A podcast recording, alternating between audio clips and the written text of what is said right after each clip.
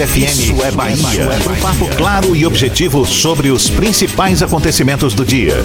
Um programa com a marca do Grupo A Tarde de Comunicação e do Bahia Notícias. Para botar tempero no começo da sua manhã. Isso é Bahia. Isso é Bahia. Apresentação: Jefferson Beltrão e Fernando Duarte. Isso é Bahia. Oferecimento: Pinte 7 Ferreira Costa. Estoque de tintas para levar na hora. Image. Ainda bem que existe o Image para exames de imagem. Reservato Graça. Últimas unidades com um preço especial. AutoSard. Seminovos, financiamentos e consórcios. Shopping Bela Vista, segundo piso.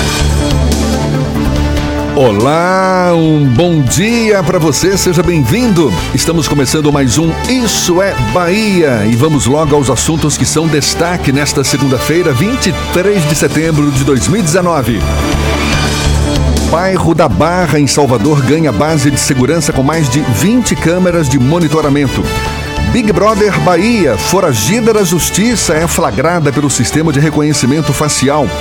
Terminais de recarga do metrô passam a aceitar cartão de crédito a partir de hoje. Construções históricas do Morro de São Paulo vão ser tombadas. Atendimento de saúde é suspenso em Santo Amaro da Purificação no Recôncavo por falta de recursos. Lojistas esperam vender quase 20% a mais no Dia das Crianças. Grupo à Tarde lança hoje o projeto Olhar Futuro, dando início a uma série de reportagens para facilitar a vida dos eleitores e dos candidatos às eleições do ano que vem. Relatório da ONU revela: últimos cinco anos são os mais quentes da história. O Bahia cai uma posição na tabela de classificação da Série A depois da derrota por 2 a 1 para o Corinthians. São alguns dos assuntos que você acompanha a partir de agora no Isso é Bahia Programa recheado de informação, com notícias, bate-papo e comentários para botar tempero no começo da sua manhã. Junto comigo, Fernando Duarte. Bom dia, Fernando. Bom dia, Jefferson. Bom dia, Paulo Roberto na operação. Bom dia, Rodrigo Tardio na produção. Estamos começando mais uma semana, uma semana repleta de interrogações. Amanhã tem discurso do presidente Jair Bolsonaro na Assembleia Geral da Organização das Nações Unidas, mas a gente também tem outros assuntos para destacar ao longo dessa semana.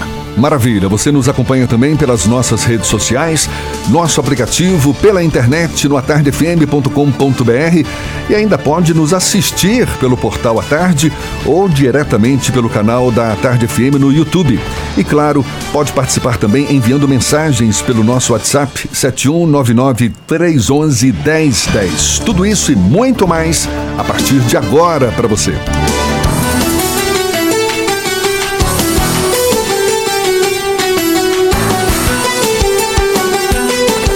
Isso é Bahia.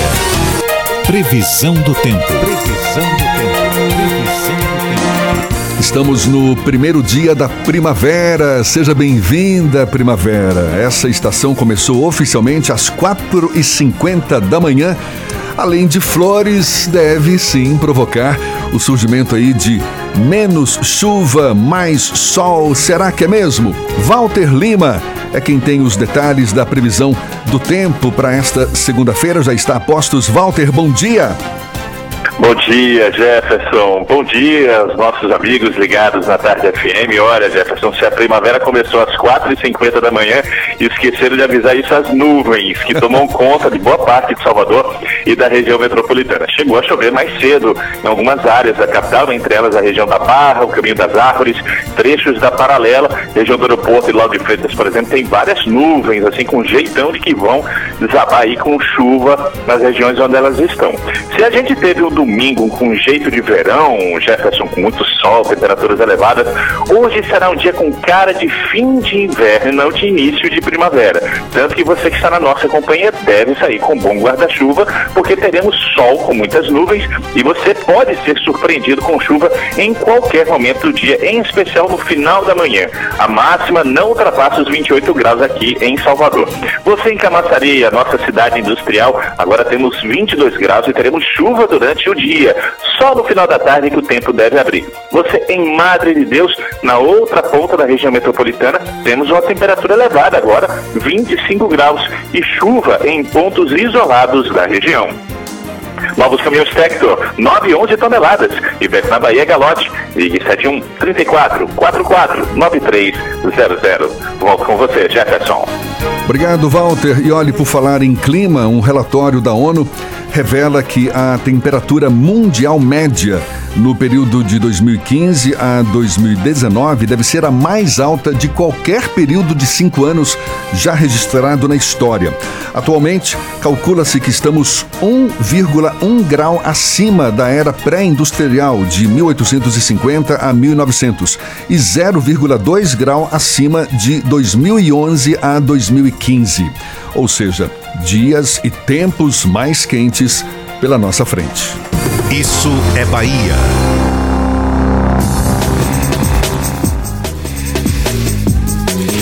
O enterro do corpo da menina Agatha Vitória Sales Félix, de 8 anos, ontem no Rio de Janeiro, foi marcado por indignação e comoção. A gente lembra, Agatha foi atingida nas costas por um tiro de fuzil dentro da Kombi em que viajava no complexo do Alemão no Rio de Janeiro. O assunto, além de por si só já ser um absurdo, mais um reflexo da falta de segurança das grandes cidades, provocou reflexos também no meio político. Por isso mesmo, é tema do comentário de Fernando Duarte. Isso é Bahia. Política. A Tarde FM. É isso mesmo, Jefferson. Desde o último sábado, quando foi confirmada a morte da Agatha Félix, a gente procura palavras para falar sobre o que aconteceu na noite daquele da sexta-feira lá no Rio de Janeiro, enquanto a Agatha subia para o complexo do Alemão dentro de uma Kombi com a própria mãe. Ela morreu horas depois lá no hospital quando foi confirmada e as imagens do avô dela em frente ao hospital são desoladoras. Esse foi o grande assunto do final de semana, que inclusive teve uma consequência bem ruim, bem nefasta. No sábado, o corpo dela não pôde ser liberado pelo IML por problemas técnicos. Ou seja, a Agatha morreu uma segunda vez lá no Rio de Janeiro. O sepultamento aconteceu lá no domingo, foi uma imagem desoladora, família se despedindo. Houve certa manifestação das pessoas do complexo do Alemão e tem um, até um relato interessante do ator Fábio Assunção. Ele, complexo do alemão, mostrar certa compaixão, certa é, empatia pela família. E ele disse que ao subir pelas ruas do alemão, ele só via tristeza nas casas. Mas ela não morreu sozinha. A Agatha morreu um pouco junto à família, morreu as pessoas no seu entorno morreu qualquer pessoa que tem um pouco de empatia e de indignação, não é? Porque Fernando? uma criança de 8 anos morrer com um tiro nas costas quando voltava para casa é surreal. O problema é que essa violência urbana no Rio de Janeiro, ela é uma onda que pode atingir outros estados. Basta lembrar o que aconteceram com as facções criminosas que por muito tempo dominaram o eixo Rio-São Paulo. Hoje as facções criminosas estão espalhadas por todo o país, inclusive aqui na Bahia. Então é uma onda que não fica, infelizmente, restrita ao Rio de Janeiro ou a São Paulo. E enquanto tudo isso acontecia, o que foi que aconteceu? As autoridades públicas silenciaram. Pois é, além.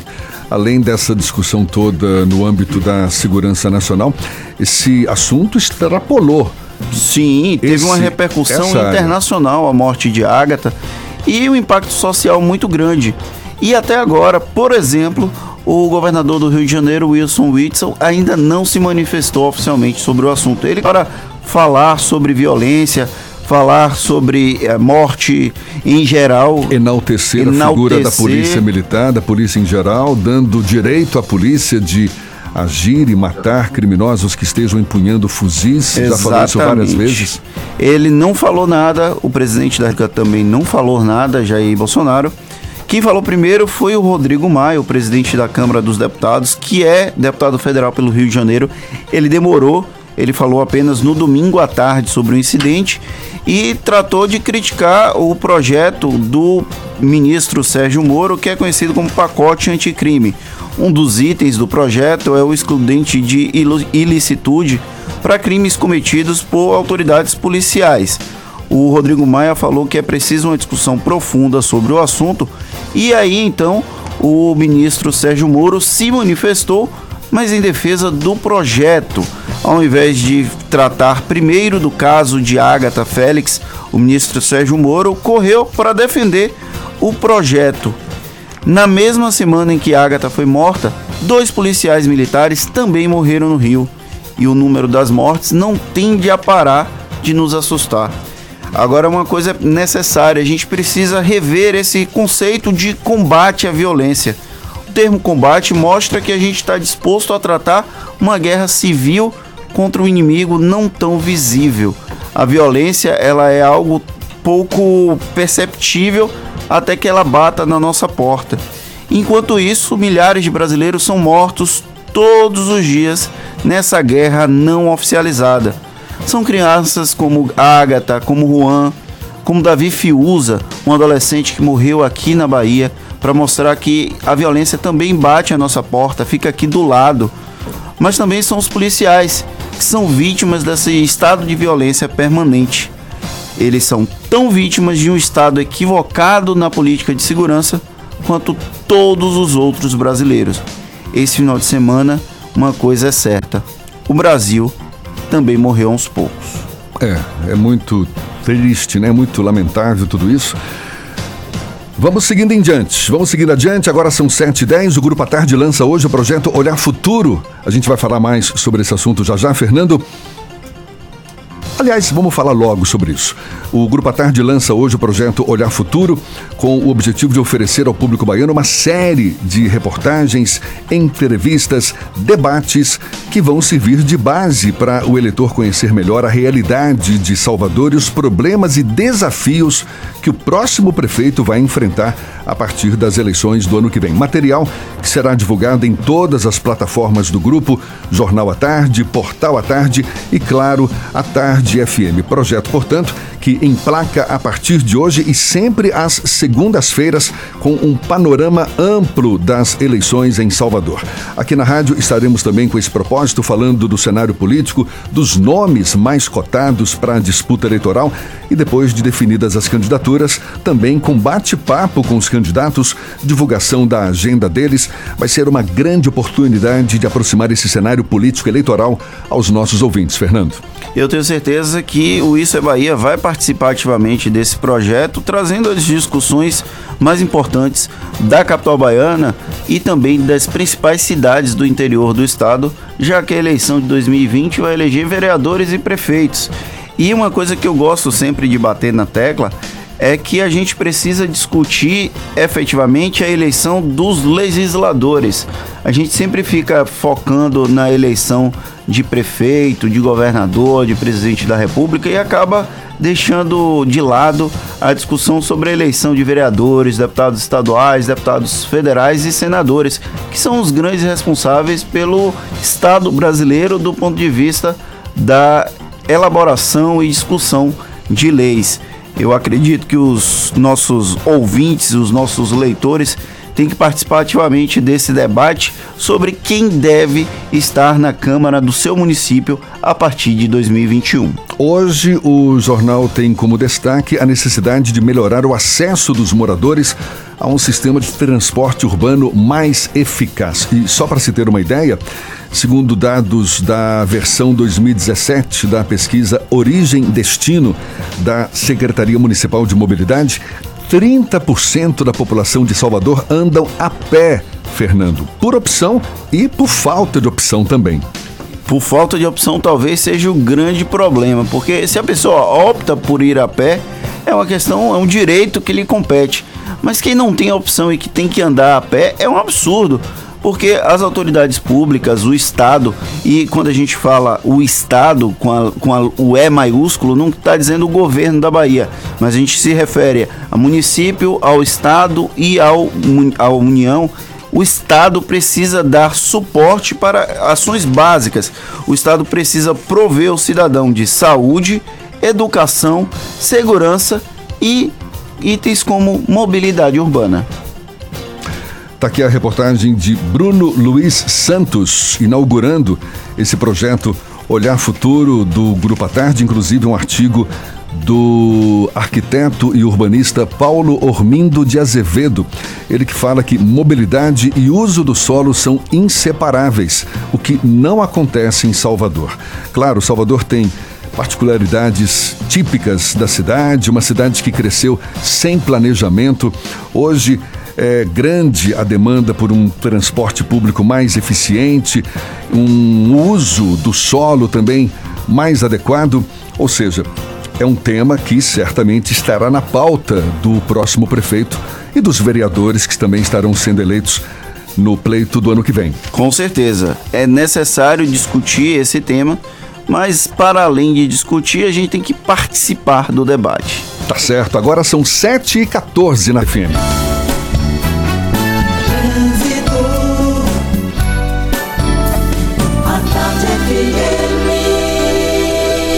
Oferecimento: Monobloco, o alinhamento 3D de carro de passeio mais barato da Bahia, R$19,90. Aniversário Bahia VIP Veículos. Com entrada a partir de um real, você sai de seminovo novo. Nutrição é com o SESI. Acesse www.sesisaudeba.com.br. Link dedicado e radiocomunicação é com a Softcomp.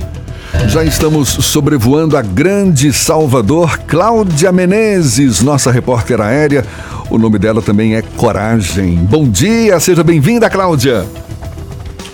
Bom dia para você, Jefferson. Bom dia também para Fernanda aí no estúdio. Bom dia novamente aí para você, nosso ouvinte. Isso mesmo, meu nome é Coragem. Estou aqui de cima, olhando a vida aí de vocês, motoristas, aí embaixo. E a gente está aqui na região de Lauro de Freitas, região metropolitana, metropolitana, acompanhando a movimentação. Aqui está bem intenso o trânsito na Estrada do Coco, em Lauro de Freitas, o trecho final. Então está valendo aí um desvio. Para você que já está na altura de Abrantes, atenção, você pode desviar na região dos supermercados em Lauro de Freitas, entra à direita, pega a rua Doutor Gerino de Souza Filho, você já sai na estação aeroporto. Isso para você seguir aí pela paralela em direção à rodoviária. Sentido oposto, se você está no finalzinho da paralela, ela quer seguir para as praias do litoral. Tem um pouquinho de intensidade no final da Avenida Caripé, na passagem ali pelo viaduto que dá acesso à estrada do, do Coco, mas só esse trecho. Aí depois, trânsito bem tranquilo na BA 099 rumo às praias. Santander, o único a baixar a taxa de administração da Previdência em até três vezes menos do que cobram por aí. Acesse santander.com.br barra Previdência. Jefferson. Obrigado, Cláudia. Tarde FM de carona com quem ouve e gosta. E olha, atenção você, usuário do metrô, metrô Salvador Lauro de Freitas, é que a partir de hoje vai ser possível recarregar os bilhetes de integração com cartão de crédito. O pagamento vai ser aceito para recargas nas máquinas de autoatendimento sem qualquer custo adicional. Os valores de recarga são R$ 2,00, R$ 3,70, R$ 4,8, R$ 10,00, R$ 20,50 e cem reais. E em instantes, bairro da Barra, em Salvador, ganha base de segurança com mais de 20 câmeras de monitoramento e mais uma ação do Big Brother Bahia. Foragida da justiça é flagrada pelo sistema de reconhecimento facial. Agora são 7 e 17. Você está ouvindo Isso é Bahia. Lê pra mim. Audi Q5 com uma condição imperdível. Corra para aproveitar. Doutor?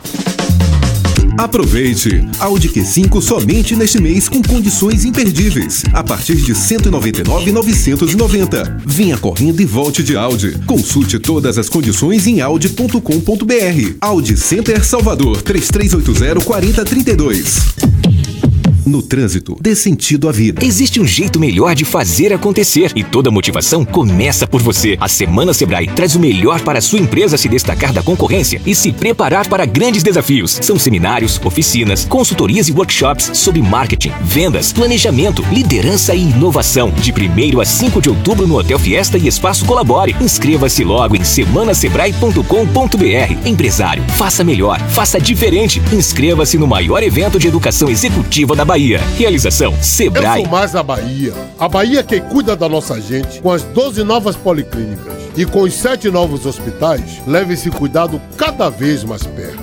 A Bahia que transforma água em trabalho. E com a agricultura familiar, transforma o pequeno lavrador em empresário. O governo do estado segue trabalhando forte e já é o governo que mais investiu na Bahia em toda a história, com obras tamanho G, G de gente. Governo do estado Bahia, aqui é trabalho. Já parou para pensar quantos canais você paga e realmente assiste? Com a TIM Live, a ultra banda larga fixa da TIM, você tem internet com qualidade e alta velocidade para assistir online o que quiser. E o melhor, mais economia para o seu bolso. Faça uma escolha inteligente: 150 mega de velocidade com 25% de desconto. E tem mais! Durante seis meses você navega com 300 mega de velocidade sem pagar nada a mais. Acesse timlive.com.br ou ligue 0800 880 4141. Fique por dentro das novidades do Salvador Norte. Aqui tem mais diversão e gastronomia para você. Salas VIP Cinépolis, restaurante Azul Carnes na Brasa, Pizza Hut, Meu Chapa,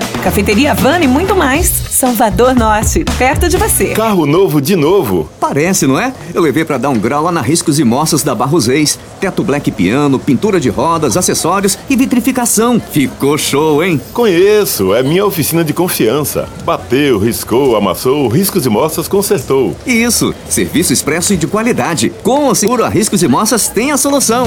Exija da sua seguradora a Riscos e Moças Restauradora. 3014-3068.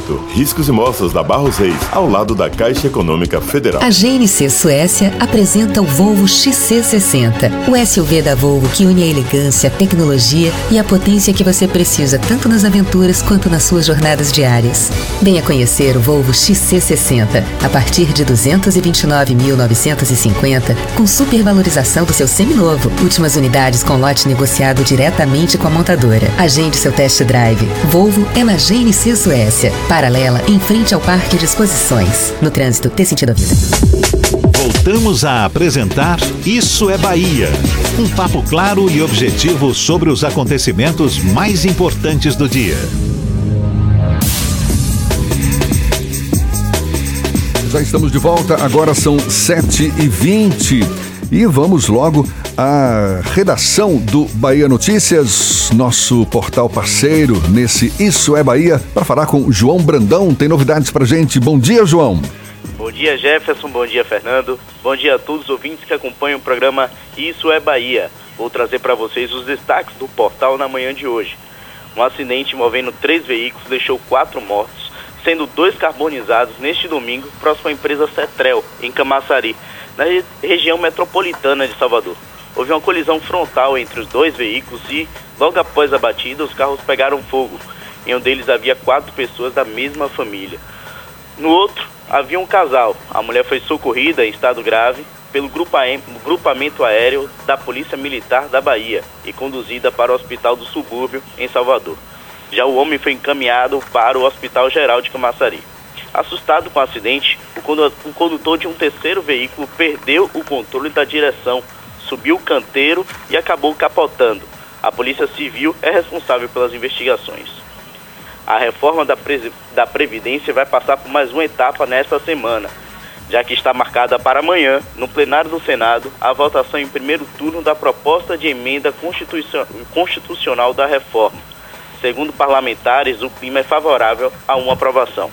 Essas e outras notícias você encontra no portal bahianoticias.com.br. João Brandão, para o programa Isso é Bahia. É com vocês, Jefferson e Fernando.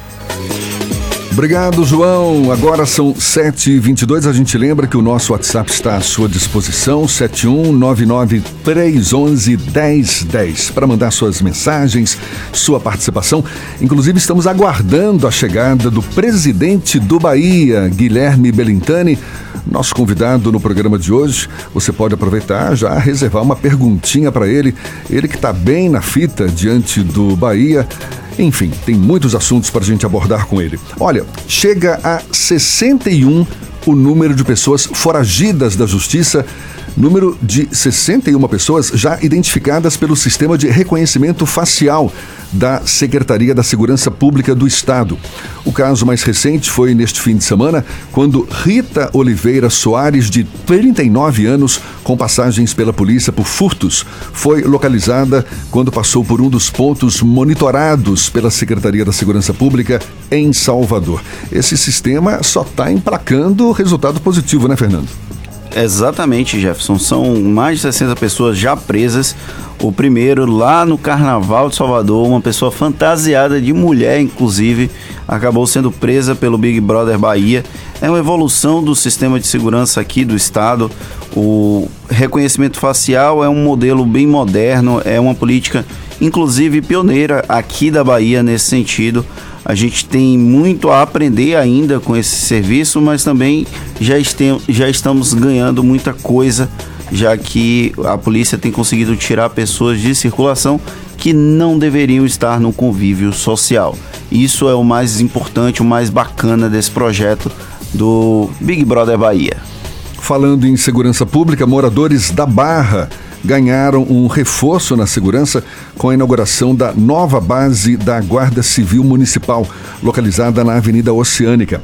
A central de monitoramento está equipada com 25 câmeras que funcionam 24 horas. No local, é possível buscar informações da região e da cidade, registrar boletim de ocorrências online, além de identificar crianças perdidas.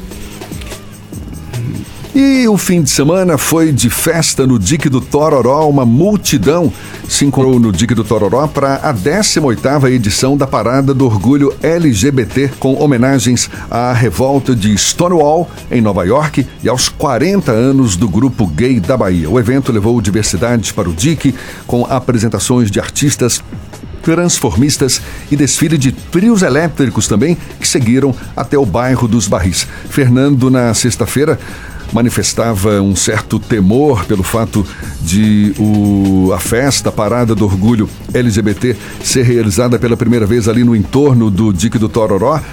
É uma área que, claro, exigiria e exige um cuidado especial para quem frequenta isso por conta do, do lago ali do lado e durante uma festa muita gente acaba ingerindo bebida alcoólica, Passando mas parece um que pouquinho correu do tudo limite. bem, né? É, eu não vi nenhum tipo de registro de acidente ou coisa do tipo. Ontem, no final da noite, eu já passei ali pelo Dique do Tororó, tava bem tranquilo o tráfego.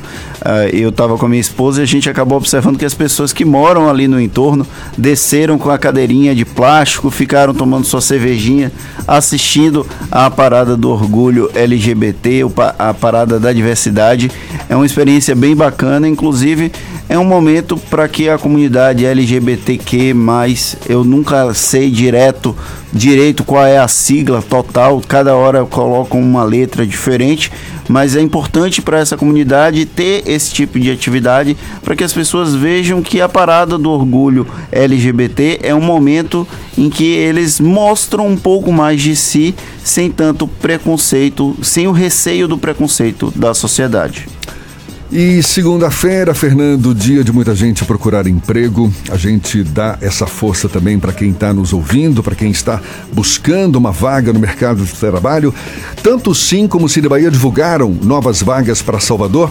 A gente começa pelo SIM, Serviço Municipal de Intermediação de Mão de Obra, que divulgou vagas para eletricista de veículo, auxiliar de operações, supervisor operacional, motorista manobrista, fiscal de prevenção, supervisor de lojas e estágio para promotor de vendas. No caso do SIM, Serviço Municipal de Intermediação de Mão de Obra, é procurar um dos postos. O SIM funciona no comércio e também na Boca do Rio ou as prefeituras bairro. E o Cine Bahia divulgou vagas, por exemplo, para representante comercial autônomo, técnico de rede telecomunicações, costureira, advogado trabalhista e sapateiro solador. Se você se identificou com algumas dessas vagas, procure a unidade central do Cine Bahia na Avenida ACN, edifício Torres do Iguatemi ou os postos do SAC.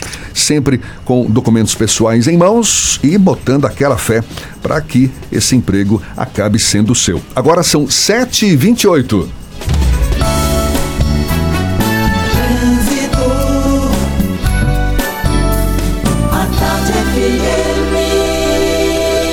Oferecimento: Monobloco, o alinhamento 3D de carro de passeio mais barato da Bahia, R$19,90. Aniversário Bahia VIP Veículos. Com entrada a partir de um real, você sai de seminovo novo. Nutrição é com o SESI. Acesse www.sesesaudeba.com.br. Link dedicado e radiocomunicação é com a Softcomp. Fluxo de veículos já bastante movimentado, com lentidão em algumas das principais ruas e avenidas de Salvador neste começo de manhã, neste começo de segunda-feira. A gente volta lá para cima. Cláudia Menezes sobrevoa a capital baiana. Tem novidades por aí, Cláudia? Sim, Jefferson, a gente acompanha agora a movimentação na paralela, viu? Se você está saindo ali de Itapuã, já faz o caminho da Orla para chegar no centro da cidade. A Orla está melhor, tem um pouquinho só de lentidão ali na passagem por Pituaçu, mas é um trecho curto, tá? A paralela já está com trânsito bem intenso, com lentidão também em alguns trechos. Na passagem ali pela estação Flamboyant, volta a intensidade, pontos de lentidão no CAB também. E o final da avenida ali, desde o Ibuí, já está bem carregado em direção à rodoviária. Em outro ponto, se você estiver saindo de Tinga e quer pegar a paralela ou a Orla, seguir para o centro da capital, evite a Avenida São Cristóvão também. A gente sobrevoou agora há pouco a região do aeroporto, a São Cristóvão está bem carregada também. Então vá pela Avenida Caribé, que tem intensidade, mas está melhor. Saldão de aniversário Vapt Blue. Últimos dias de condições especiais. Confira nas nossas lojas. Vai pintar? Pinte na Vapt Blue. Jefferson. Obrigado, Cláudia. A Tarde FM de carona com quem ouve e gosta. O Sindicato dos Petroleiros da Bahia e a bancada do PT da Assembleia Legislativa marcaram para hoje, logo mais às 9 horas da manhã, um ato público pela permanência da Petrobras aqui no estado. O manifesto programado para ocorrer no centro administrativo deve reunir dirigentes sindicais, funcionários do setor de petróleo e também gás, parlamentares, prefeitos, secretários estaduais, entre outros representantes da sociedade civil. Motivo para essa mobilização, de fato, não falta, né, Fernando? Com certeza. O que, aconteceu, o que tem acontecido é um sucateamento de as, das ações, das sedes da Petrobras fora do eixo Rio-São Paulo. A Petrobras não anunciou formalmente, mas deve fechar as unidades aqui de Salvador, de Recife, trabalha para a venda da refinaria Landulfo Alves. Então, há toda uma discussão sobre o que efetivamente a Petrobras gostaria de fazer no futuro. Há um processo de enxugamento da estatal, mas uma preocupação que não só os petroleiros têm manifestado, mas também outras pessoas ligadas a esse setor, é que a Petrobras tem trabalhado com o desmonte dela própria e isso inclui também a questão do investimento em pesquisa e desenvolvimento, que colocou a Petrobras como um grande exemplo na, em áreas como a exploração de petróleo na selva, a exploração de petróleo do pré-sal e esse sucateamento, essa forma que o governo federal tem dado ao longo dos últimos meses, principalmente, é um problema de longo prazo. Lembrando que a Petrobras, infelizmente, foi a grande vítima do processo que a Lava Jato acabou é, desmontando. Pelo menos a gente espera que a Lava Jato tenha desmontado no Estado brasileiro. A Petrobras era a grande é, vítima desse processo porque era de lá que saíam os recursos das empreiteiras para financiar campanhas, para caixadores de campanha e para corrupção. Infelizmente, a estatal brasileira foi o grande objeto era a menina dos olhos para esse tipo de conduta. E agora, com essa perspectiva de fechamento das unidades, tem muita gente que vai ficar desempregada, tem muitos funcionários da Petrobras que estão em processo de transferência, saindo daqui da Bahia, indo atuar em cidades como Rio de Janeiro e Vitória, no Espírito Santo.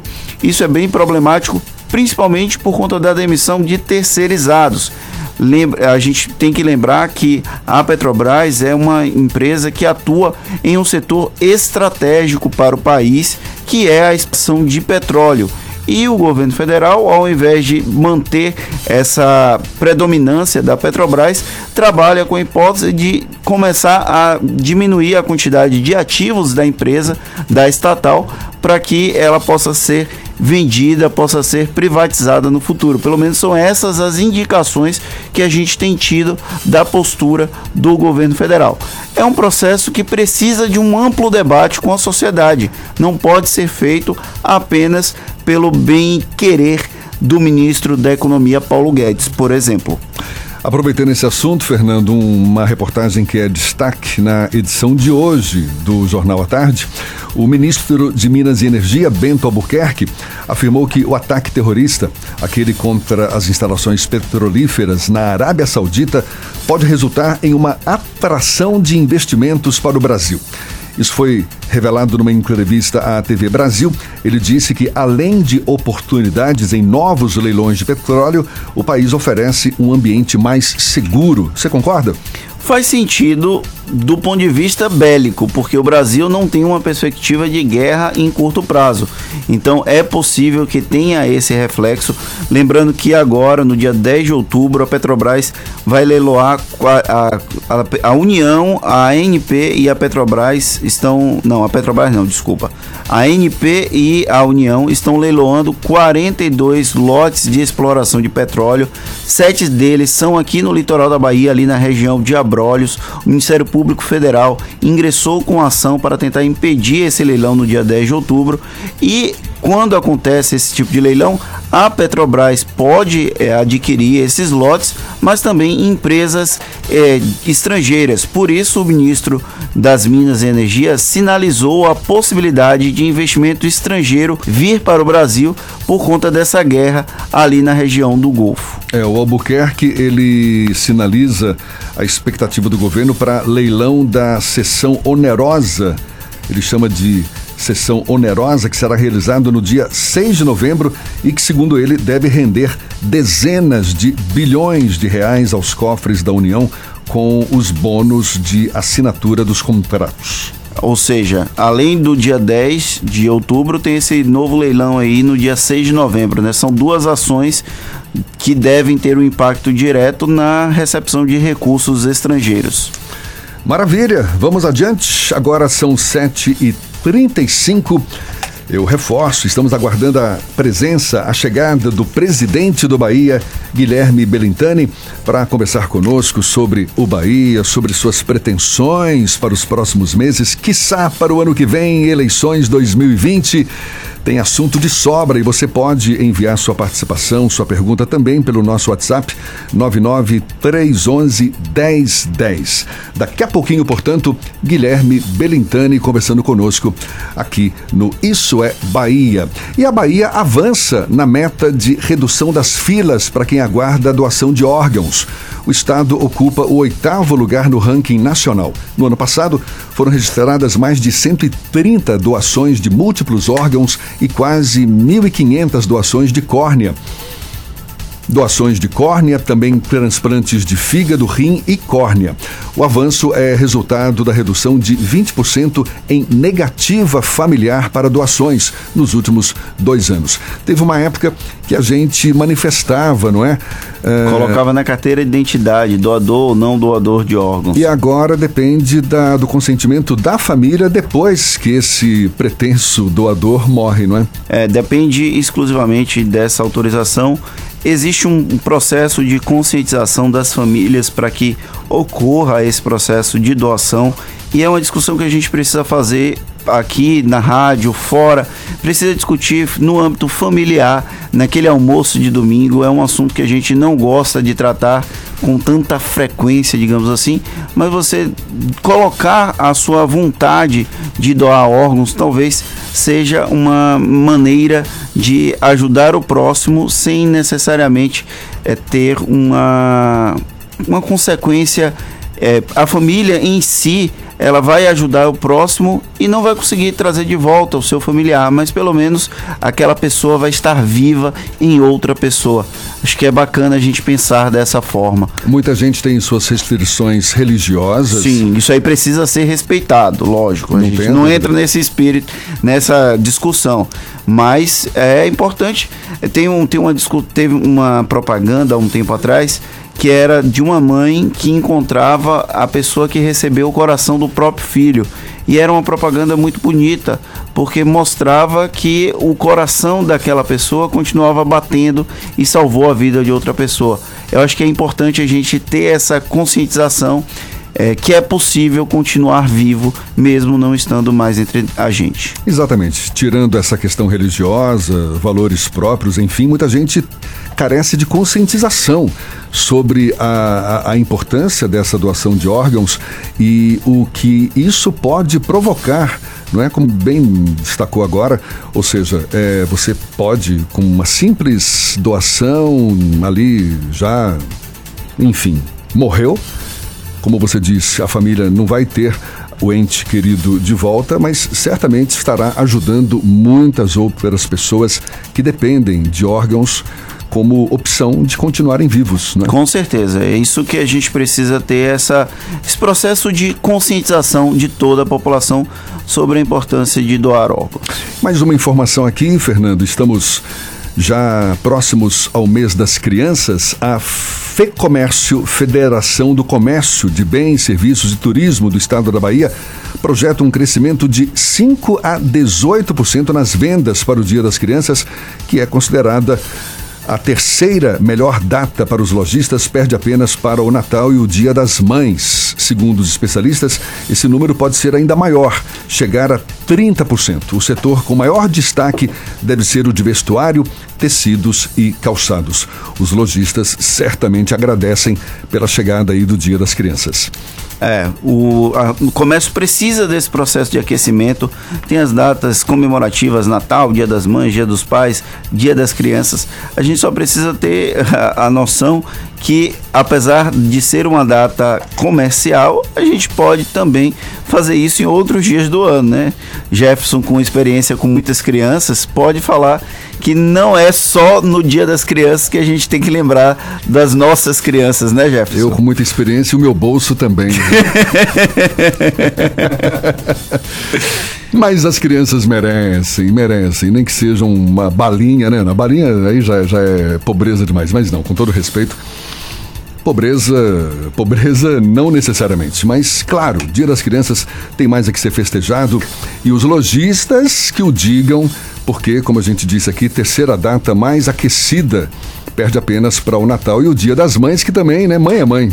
Mãe é mãe, então não tem como não dar aquela lembrancinha de presente para ela. Olha só, Bahia. O Bahia caiu uma posição na tabela de classificação da Série A, perdeu para o Corinthians por 2 a 1 no sábado. No basquete, a seleção brasileira feminina voltou a vencer a Colômbia na estreia da Copa América e deu dobradinha da Ferrari no GP de Singapura da Fórmula 1. A gente dá os detalhes já já para você, são 7 e 41 Você está ouvindo Isso é Bahia. Começou a grande festa de carros seminovos com descontos imbatíveis. E você é nosso convidado VIP. Aniversário de 14 anos da Bahia VIP. Seminovos multimarcas com entrada a partir de um real. Mega bônus do usado na troca. E menores taxas de financiamento do mercado. A partir de 0,65% ao mês. Bahia VIP Veículos. Barros Ex Retiro. Consulte condições na concessionária. No trânsito, a vida vem primeiro. Sabe por que a Monobloco faz check-ups de 30 itens mecânicos no seu carro gratuitamente? Porque aqui não é qualquer oficina mecânica. Aqui é a Monobloco. Sabe por que a Monobloco também cobre orçamentos de serviços mecânicos e ainda dá 5% de desconto? Porque aqui não é qualquer oficina mecânica. Aqui é a Monobloco. Monobloco, o mais completo auto center que faz tudo de mecânica e também tem os pneus mais baratos da Bahia. Água de Meninos, Lauro de Freitas e Abrantes. 0800 111 7080. O Pão de Açúcar sabe que nada é mais gostoso que estar com quem a gente ama e passar bons momentos com a família e os amigos. Por isso a nossa loja está prontinha para lhe receber com tudo o que você precisa. As melhores marcas, produtos premium e especiais, adega com vinhos selecionados, mais de 600 produtos orgânicos e uma equipe preparada para ajudar no que você precisar. Venha nos visitar. Pão de Açúcar. A felicidade acontece quando a gente se encontra. A Uber é para você que gosta de decidir como andar por aí. ela te oferece muitas formas de pagar, para você chegar cada vez mais longe. Dinheiro, pré-pago, débito ou crédito. Vamos do jeito que for melhor para você? Então, baixe o app da Uber e pague como quiser. Uber.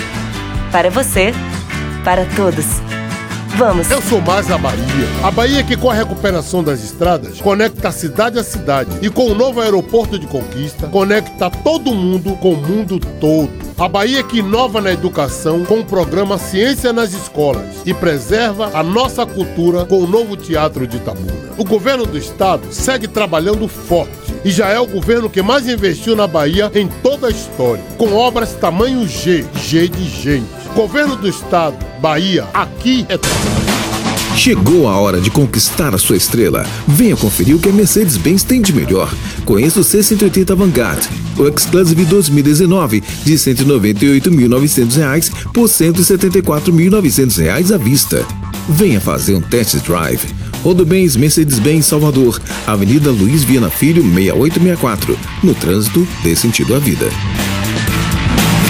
Central Papelaria, os melhores preços e a maior variedade em material escolar e escritório da Bahia e a hora certa. A tarde FM, 16 para as 8.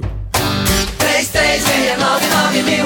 Central Papelaria, variedade assim você nunca viu. 3369 mil, é só ligar. 3369 mil. Central Papelaria, você encontra tudo em material escolar. Tudo pro seu escritório, variedade fácil de estacionar. 3369 Ligue 3369 mil, a maior variedade em material escolar e de escritório. Central Papelaria Lauro de Freitas. 3369 mil. A tarde FM. Bom dia, Bahia. Aqui quem fala é o Sérgio Barradas Carneiro e eu quero saudar através da Tarde FM o grupo A Tarde e o Bahia Notícias por trazer este programa isto é Bahia, comandado pelos competentes Jefferson Beltrão e Fernando Duarte, com um jornalismo de muito conteúdo, sobretudo as notícias do interior do estado, com vários correspondentes que vão nos deixar a par do que ocorre, não apenas em Salvador, a nossa querida capital, mas, sobretudo, no interior do estado. Em Salvador, todo mundo sabe, tem muita gente do interior e é importante que nós tenhamos notícias em tempo real, a todo momento, para que nós saibamos aquilo que está acontecendo em todo o nosso estado, nas suas mais diferentes regiões. Por tudo isso, eu quero parabenizar a vocês a você Jefferson, a você Fernando, ao Grupo à Tarde, ao Bahia Notícia, por essa brilhante ideia. Que vocês tenham sempre o sucesso profissional que vocês tiveram na carreira de vocês, também neste programa. Afinal de contas, isso é Bahia. Um grande abraço a todos. Voltamos a apresentar Isso é Bahia. Um papo claro e objetivo sobre os acontecimentos mais importantes do dia. Shows, dança, teatro, música, diversão. Ouça agora as dicas da Marcita com Márcia Moreira. Olá, vamos às dicas para o fim de semana. Neste sábado, a Januman tem um gostinho especial. É que o projeto comemora 20 anos de sucesso. A data será celebrada homenageando os músicos que durante estas duas décadas misturam talento e improvisação nesses sábados musicais. A Geleia Solar, banda base da Jam Sessions, vai se apresentar de forma ampliada. Amanhã, a partir das 6 da tarde, na área externa do Museu de Arte Moderna da Bahia, ingressos a R$ 8 e 4 reais. E ainda falando do MAN, termina neste sábado o prazo para se inscrever nas oficinas do museu. Os cursos são de estilografia, litografia, gravura em metal, pintura, modelagem, desenho artístico e história da arte. As oficinas serão realizadas no próprio MAN de 16 de setembro até 16 de dezembro. Mais informações pelo telefone 71 3116 8870. Vou repetir: 3116 8870. Vale lembrar que as oficinas são gratuitas. E Carol Levi volta à capital baiana para apresentar pela primeira vez o show Conto de Casa. No show, a cantora convida a plateia a participar de toda a montagem, ora cantando junto, ora sugerindo o que acontecerá na história e até mesmo ajudando o artista a cozinhar uma sopinha. As apresentações acontecem em dois finais de semana seguidos, de 31 de agosto a 8 de setembro, sempre aos sábados e domingos, às 3 da tarde e às 5 da tarde. Ingressos a 16 e 8 reais. Outras dicas você acompanha no meu Instagram, Dicas da Macita, também no A Tarde Online e no caderno 2 do Jornal à Tarde. Beijos e boa diversão. Isso é Bahia. A Tarde FM. Quem ouve, gosta.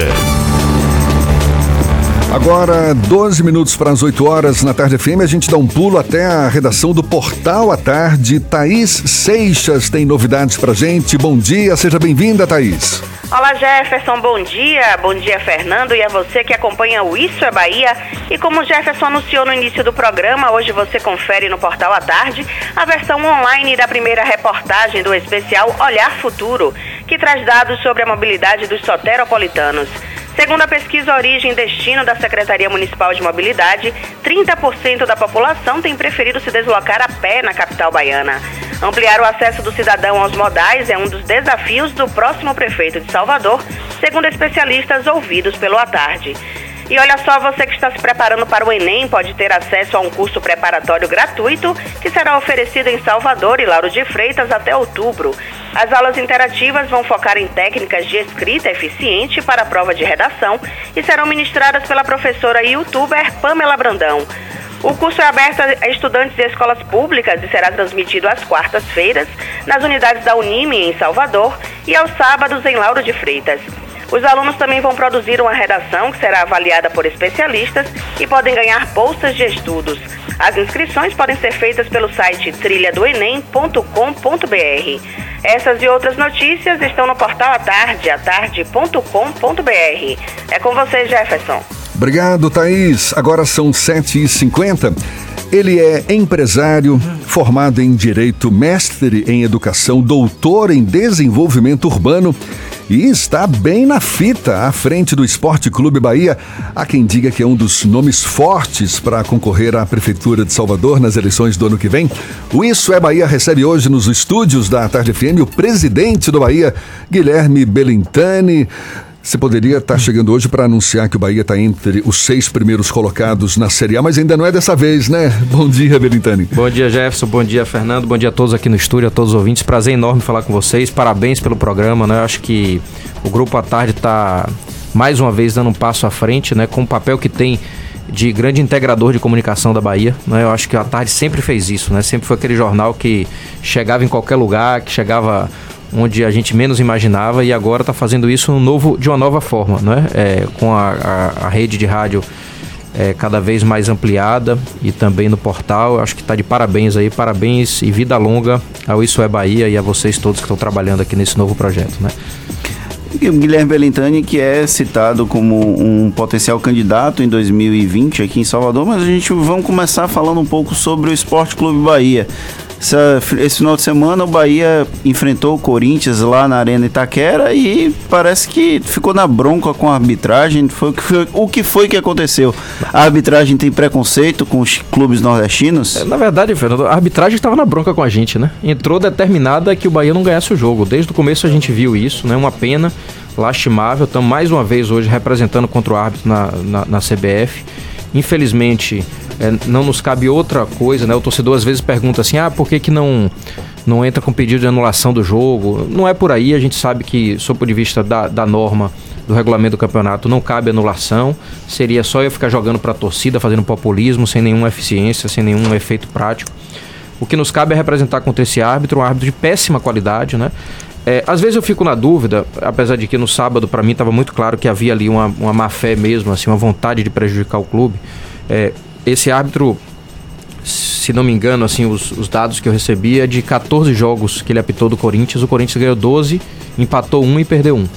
Então, assim, realmente é um árbitro que, quando entra no jogo do Corinthians, fica difícil ter outro resultado. Você está criticando a arbitragem, mas você é um crítico do futebol da CBF em geral, né? Ah, Claro, com certeza. né? Eu critico o sistema, né? A gente tem diversos, e apesar de eu, de eu fazer sempre críticas com o objetivo de construir, tô no dia a dia lá na CBF, faço parte da Comissão Nacional de Clubes, que foi eleito pelos outros clubes da Série A para ser um dos representantes, né? A comissão elegeu, dos, os 20 clubes elegeram cinco clubes para representá-los e o Bahia foi um dos eleitos. Então eu participo desse dia a dia na CBF, estava lá na semana passada em Brasília, na discussão da lei das SAs no futebol. Essa quinta temos uma nova reunião da comissão no Rio de Janeiro, então eu tenho participado muito, eu acho que isso é muito importante para o próprio clube e para o futebol brasileiro. Mas na hora que da crítica a gente tem que fazer também, né? A arbitragem brasileira tá de fato é uma vergonha, eu acho que a gente tem. É, mesmo com o advento do VAR, do, do qual eu sou favor, absolutamente favorável, né? Votei a favor desde 2018, quando eu, eu assumi a presidência do Bahia. Eu, eu luto pelo VAR no futebol brasileiro. Não é o VAR responsável por essas loucuras, né? Ontem a gente viu, no sábado a gente viu claramente que o VAR até apontou o ju- ao juiz, alertou o juiz que havia o pênalti. O juiz foi ver o lance e, e não marcou, né? E fora diversos outros erros ao longo de todo o jogo, mostrando uma incapacidade absoluta. É, um- eu, eu tenho certeza que no sábado houve um, um entendimento dele que um medo absurdo de eventualmente prejudicar o Corinthians e aí nesses, nesse medo de não prejudicar o Corinthians terminou prejudicando o Bahia. Mas muitas vezes, ontem eu vi o jogo também de uma expulsão do lance do, do Goiás, do jogador do Goiás contra o Fluminense, que tem um, um, um- problema mesmo cognitivo, assim, né? Eu vejo assim, é um problema. é, eu tô assim sendo um pouco elegante dizer que é um problema cognitivo para não dizer outra coisa, mas é um problema que realmente precisa de revisão no futebol brasileiro. Qual é o impacto que você avalia no futebol nacional a partir dessa política da CBF que você tanto critica? Agora, eu vou pedir para você responder daqui a pouquinho. Tá bom. Tá certo? Estamos aqui com Guilherme Belintani, presidente do Esporte Clube Bahia, levando esse papo conosco. São 7h54 agora.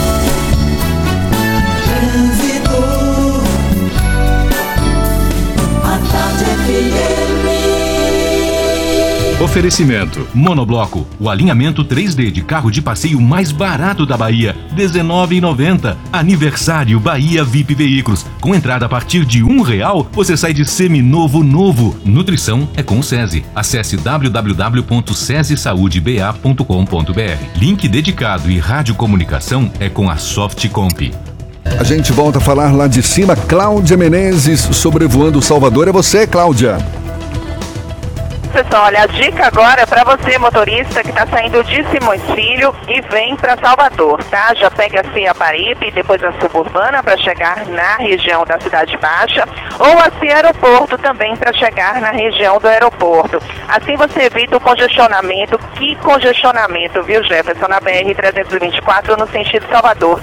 Trechos muito carregados desde Valéria até Pirajá. Para a gente ter uma noção, você vai levar aí cerca de meia hora ou até um pouquinho mais para passar por esses trechos.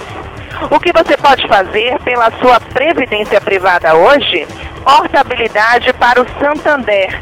Saiba mais em santander.com.br barra previdência.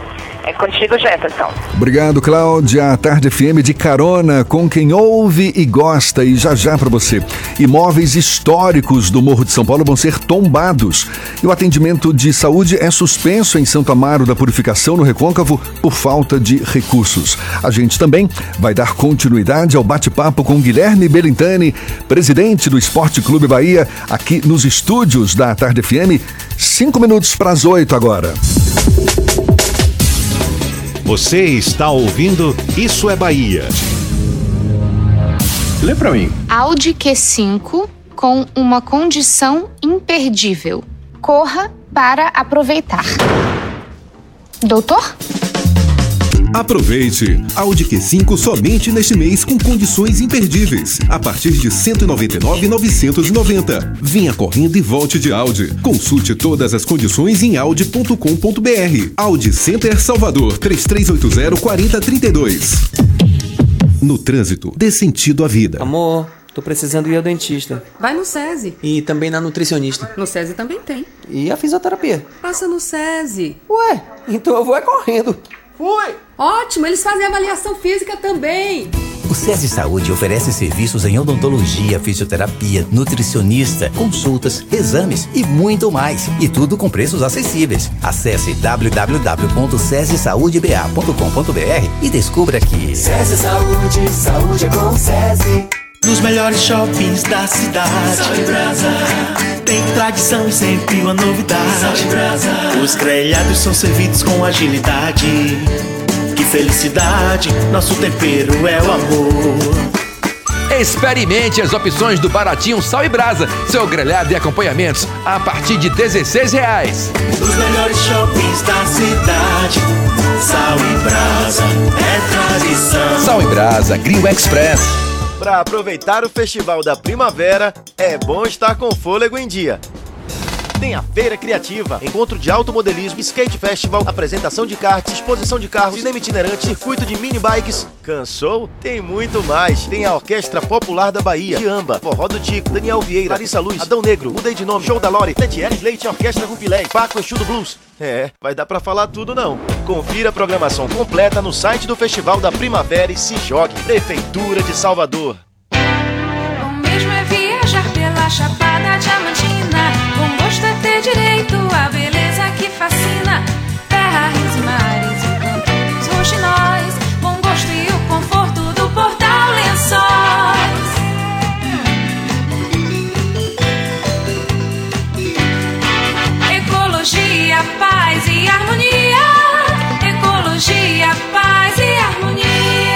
GNC Suécia apresenta o Volvo XC60, o SUV da Volvo que une a elegância, a tecnologia e a potência que você precisa tanto nas aventuras quanto nas suas jornadas diárias. Venha conhecer o Volvo XC60 a partir de 229.950 com supervalorização do seu seminovo. Últimas unidades com lote negociado diretamente com a montadora. Agende seu test drive. Volvo é na GNC Suécia, paralela em frente ao Parque de Exposições. No trânsito, dê sentido à vida. Bela Bowling, o boliche do Shopping Bela Vista. Venha se divertir, aberto de domingo a domingo e a hora certa. A tarde FM 2 para as 8.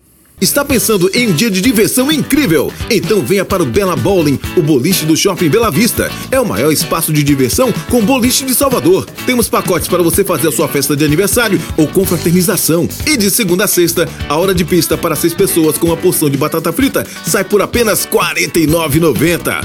Os sapatos são à parte. Consulte condições, traga a sua turma e aproveite. Bela Bowling, o boliche do Shopping Bela Vista, o maior espaço de diversão com boliche de Salvador.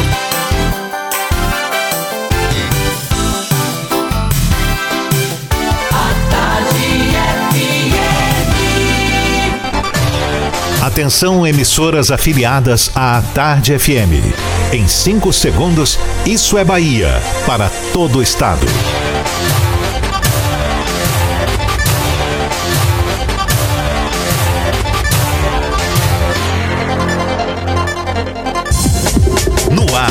Isso é Bahia. Informação com a marca do Grupo A Tarde e do Bahia Notícias. Política, segurança, saúde, cidadania. Isso é Bahia. Apresentação: Jefferson Beltrão e Fernando Duarte.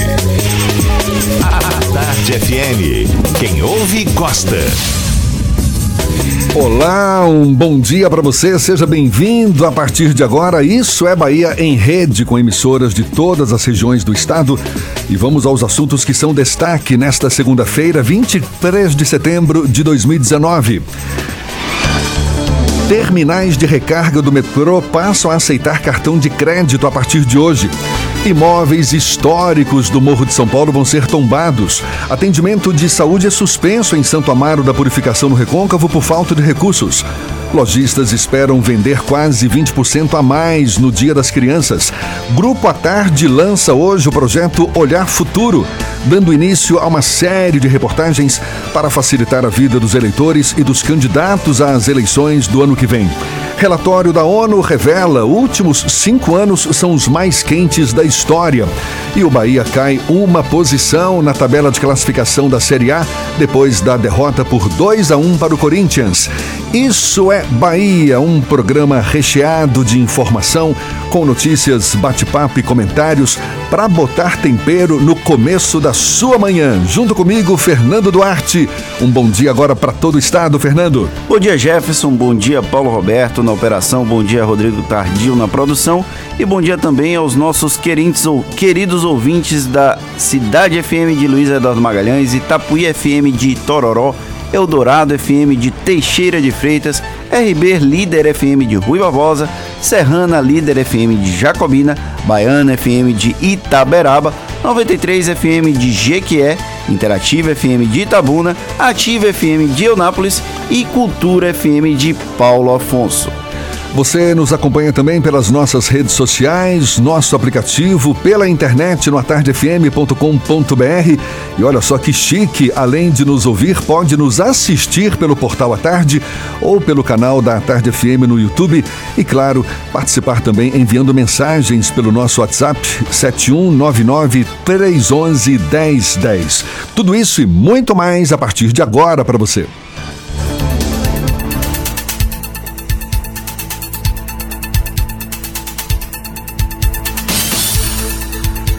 Em meio à crise provocada pelos incêndios na Amazônia, a estreia do presidente Jair Bolsonaro na Assembleia Geral da Organização das Nações Unidas amanhã em Nova York, certamente é cercada de expectativas.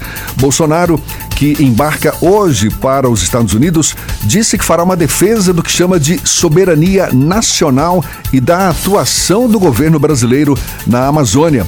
Agora, tem muita gente com o pé no freio, na maior expectativa em relação ao que isso pode representar. Agora são 8 e 4.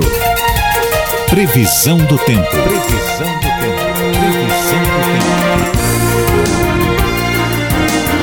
A gente amanheceu na capital baiana com céu encoberto neste que é o primeiro dia da primavera. Como será a previsão para o restante do dia na capital baiana e também no interior do estado com Walter Lima? É ele quem tem as informações. Bom dia de novo, Walter. Jefferson. Oi, Walter, Muito pode bom. falar, pode falar. Pois é, meu amigo. Muito bom dia, professor. Um ótimo dia para todos nós que estamos aqui na companhia da Tarde FM. Para você que está no interior do estado também, receba o nosso abraço. Que seja uma semana muito boa para todos nós. Salvador e região metropolitana segue com tempo nublado e possibilidade de chuva ao longo do dia. Nesse momento faz 24 graus na capital baiana. Agora vamos passear pelo interior do estado. Você em Itororó, sol com muitas nuvens durante o dia, com chuva a qualquer hora. É bom ter o guarda-chuva aí ao lado. A máxima chega aos 26 graus. Agora vamos para o oeste do estado, né, que está sofrendo com o tempo seco. Infelizmente, Luiz Eduardo Magalhães, Barreiras e demais municípios da região terão tempo aberto com muito sol, poucas nuvens. A máxima pode chegar a 38 graus. É bom você reforçar aí o uso do protetor solar e se hidratar bastante. Agora, na outra ponta do estado, no extremo sul, em Teixeira de Freitas, você que está aí na nossa companhia ainda vai sair para ir trabalhar ou resolver alguma coisa, leve o guarda-chuva ao seu lado. O tempo é chuvoso durante o dia e também à noite. A máxima chega a 27 graus. Procurando um ar-condicionado econômico, conheça o split inverter da Springer Midea, que você encontra na Frigelar. Quem entende de ar-condicionado é a Frigelar, frigelar.com.br. Jefferson. Obrigado, Walter. Agora são 8 e 6. Eu falava agora há pouco sobre a estreia de Jair Bolsonaro amanhã na Assembleia Geral da ONU. E durante a semana, diplomatas ouvidos reservadamente na própria ONU revelaram preocupação com o que consideram um possível retrocesso na política ambiental brasileira. Esse assunto é para comentário de Fernando Duarte. Isso é Bahia. Política. Tarde FM. Tradicionalmente, o governo brasileiro, presidente da República do Brasil, é responsável por abrir a Assembleia Geral da Organização das Nações Unidas. Nesta terça-feira, há muita expectativa sobre como será o comportamento do presidente Jair Bolsonaro nesse, nessa fala inaugural da Assembleia. Está prevista para amanhã desta terça-feira a primeira fala de Bolsonaro nesse posto, já que é o primeiro ano dele como presidente da República. Bolsonaro que tem se envolvido em uma série de questões polêmicas, não apenas o presidente Bolsonaro, mas também toda a política externa brasileira, com o chanceler Ernesto Araújo, a questão da discussão sobre globalismo, climatismo e tantos outros achismos que o governo federal tem mantido como uma política ideológica, apesar de dizerem que há um combate à ideologia. E a expectativa com a fala de Bolsonaro é o receio dos impactos que essas declarações podem na política internacional do Brasil e também nas relações entre o país e outras nações. O presidente Jair Bolsonaro e a chancelaria, o Itamaraty, têm dado declarações, por exemplo, informando que não existe o aquecimento global ou que as, as queimadas na Amazônia, na verdade, são uma invenção, são uma tentativa de tentar é, uma tentativa de tentar, olha que absurdo é essa expressão, de tentar acabar com a imagem do Brasil fora daqui. É um absurdo e é um há um receio muito grande sobre qual é o comportamento que Bolsonaro e o Itamaraty vão tomar nessa Assembleia Geral da Organização das Nações Unidas. Durante uma transmissão no Facebook na última quinta-feira, quando Bolsonaro finalmente confirmou que estaria na Assembleia Geral da ONU, ele prometeu que não vai brigar com ninguém. Mas até agora não foi essa a postura que a União, que o governo federal adotou na relação com outros países. Apesar de ter uma excelente relação com Donald Trump e Benjamin Netanyahu lá de Israel, com figuras como Emmanuel Macron da França, até para a primeira, dama da França sobrou. Então é muito, é grande o receio de toda a comunidade internacional, de toda a comunidade da diplomacia brasileira, frente ao comportamento do governo federal, do presidente da República, nesse discurso inaugural da Assembleia da ONU amanhã. Existe essa expectativa natural sobre como vai ser o comportamento de Jair Bolsonaro nesse momento de abertura da Assembleia da ONU e não bastasse a sua estreia amanhã, estão na agenda do presidente. Uma reunião com o secretário-geral da ONU, Antônio Guterres, e um jantar com o presidente dos Estados Unidos, Donald Trump. Agora, o curioso, Fernando, é que o ministro do Meio Ambiente, Ricardo Salles, disse que o Brasil quer passar para a comunidade internacional esclarecimentos sobre o que está acontecendo no território brasileiro na questão ambiental e exaltar as oportunidades de investimento. Isso como se a comunidade internacional não soubesse, né? Sim, se não tivesse o acompanhamento sobre o que tem acontecido aqui no Brasil. Isso vai não só da política ambiental, mas, por exemplo, a política de liberação de agrotóxicos. Foram 357 novos agrotóxicos liberados de 1 de janeiro até aqui. Então, para a gente ter uma noção de que o Brasil vive um momento diferente do ponto de vista da política ambiental e do ponto de vista da política internacional. E isso vai ter consequências sérias.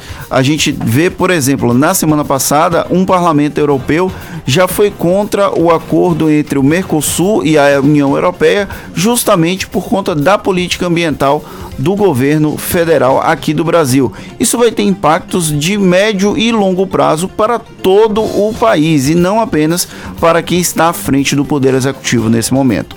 Maravilha, Fernanda. Agora são 8 e 10 Daqui a pouquinho a gente dá continuidade a um papo, a uma conversa com o presidente do Esporte Clube Bahia, Guilherme Belintani. Começou esse papo na primeira hora e agora, para toda a Bahia, a gente conversa já já com ele de novo. Vamos primeiro para Jequié. Peraí, não, Jequié não. A gente vai para Bahia Notícias, sim, para a redação do Bahia Notícias com João Brandão, que tem novidades pra gente. Você, João, bom dia. Bom dia, Jefferson. Bom dia, Fernando. Bom dia também ao presidente do Bahia, Guilherme Belintani. Bom dia a todos que acompanham o programa Isso é Bahia, agora para todo o estado. Vou trazer para vocês os destaques do portal na manhã de hoje. Aliado do deputado federal Jorge Sola, Ademário Costa venceu Gilmar Santiago e foi eleito presidente municipal do PT aqui em Salvador neste domingo. A presidência do partido foi disputada em segundo turno após confusão por causa de uma urna é, extra na primeira etapa do pleito. Segundo os dados divulgados pelo, pelo próprio PT, Ademário Costa teve 50,8% dos votos. A eleição por lá foi bastante disputada. Um ônibus pegou fogo neste domingo em Miguel Calmon, no Piemonte da Diamantina. O fogo deixou o veículo totalmente destruído. Ainda não se sabe o motivo do incêndio, se foi criminoso ou resultado de alguma falha. Informou hoje a delegacia da cidade ao nosso repórter Francis Juliano. Uma perícia deve apontar as causas do incêndio. Essas e outras notícias você encontra no portal bahianoticias.com.br. João Brandão para o programa Isso é Bahia. É com vocês, Jefferson e Fernando.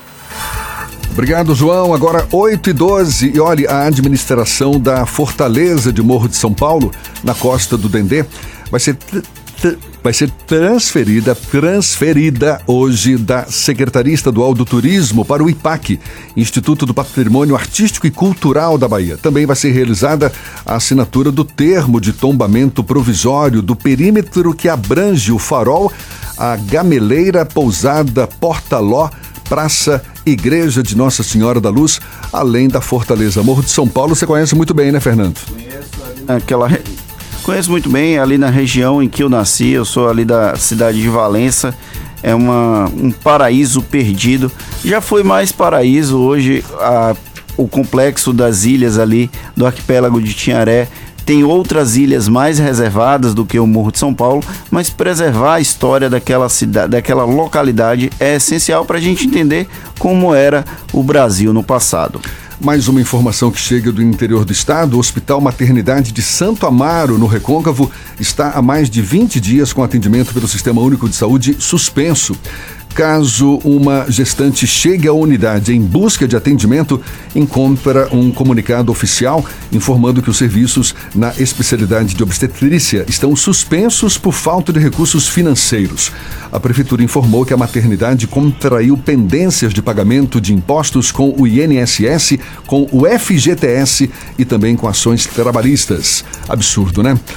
Bom, a gente volta a falar do interior do estado, agora indo direto para Jequié. Márcio Lima, da 93 FM, tem novidades pra gente. Bom dia, Márcio. Bom dia, Jefferson Beltrão. Bom dia, Fernando Duarte. Bom dia a todos que conferem agora o Isso é Bahia. Estamos chegando de Jequié, Jequié que amanheceu hoje com céu encoberto, a temperatura mínima em 20 graus e a máxima prevista para hoje 30 graus. Jefferson Beltrão e Fernando Duarte, o Conselho Regional de Enfermagem da Bahia, o Corém, resolveu fechar cinco de suas 11 subseções distribuídas pelo Estado. E a cidade de Jequié está entre estas cidades que terá a subseção fechada. Segundo a informação, a decisão foi publicada na, na edição da última quinta-feira do Diário Oficial da União. O documento diz que o fechamento se dará em cumprimento ao processo de reestruturação administrativa proposta pela gestão 2018-2020. Estamos na Semana do Trânsito, inclusive aqui na cidade de Jequié, ações voltadas para a conscientização do trânsito, da atuação né, de todos nós, motoristas, pedestres e de condutores de outros veículos no trânsito. Mas uma pessoa morreu e outras duas ficaram feridas em um acidente que aconteceu no último sábado na BR 330 Sul, fica entre os municípios de Jequié e Gitaúna, no quilômetro 804. A colisão frontal envolveu uma Toyota Hilux preta conduzida pelo médico Rômulo Mozart, 40 anos, e o outro veículo, um Fiat Strada branco, dirigido por José Santos da Silva, de 52 anos, de Itagi e o seu filho de 22 anos. Segundo a Polícia Rodoviária Federal, a caminhonete Hilux invadiu a mão contrária e colidiu na estrada.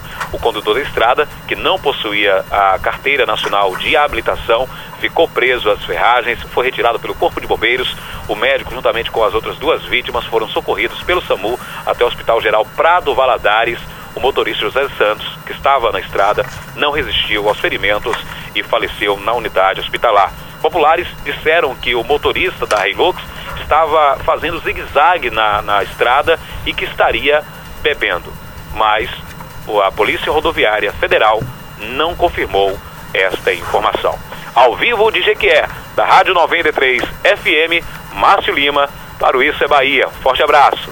Obrigado, Márcio. Um abraço para você também. Agora, 8 e 16 estamos com Guilherme Belintani nos estúdios da Tarde FM. A gente retoma a conversa com ele, mas só para não deixar passar em branco aqui, o Bahia caiu uma posição na tabela de classificação da Série A depois da derrota por 2 a 1 para o Corinthians, isso no sábado.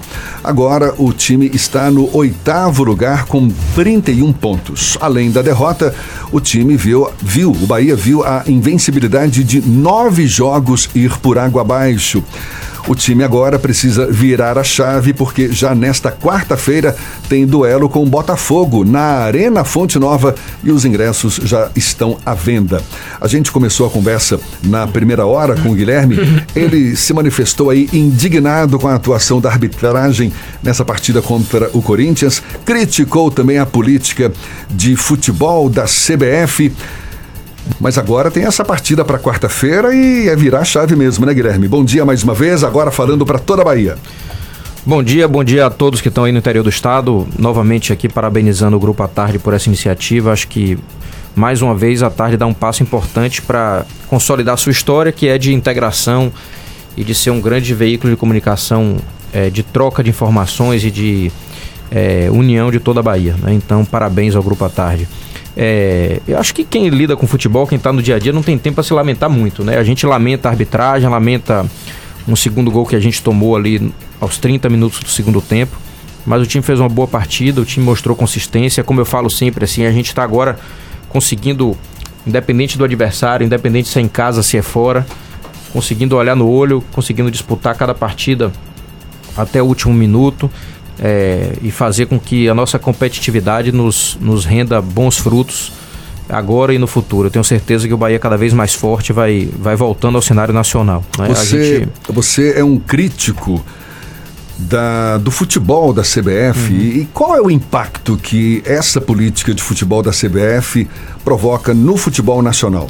Olha, eu acho que não é especificamente o futebol da CBF, né? Eu acho que é o conjunto, né? Não só a CBF para não é, colocar a responsabilidade apenas em um ente, né? Eu acho que somos todos nós, dirigentes também, presidentes de clube, né? Que só se preocupam é, com as coisas de curto prazo. Os clubes têm uma gestão que normalmente quer resolver o, o salário atrasado, né? É, então, assim, não se preocupam com políticas de desenvolvimento do futebol brasileiro de médio e longo prazo. A gente tem procurado colaborar com isso, mudar um pouco esse perfil, trazer um, uma noção de um clube que se planeja e que pensa no médio prazo.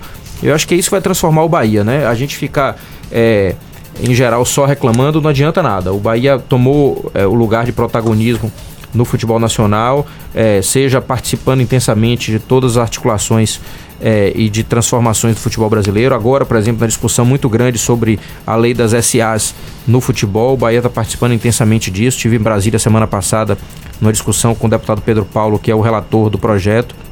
A gente está agora, essa semana, com outra reunião, quinta-feira, no Rio de Janeiro, sobre também a lei das SAs e diversos outros temas do futebol brasileiro.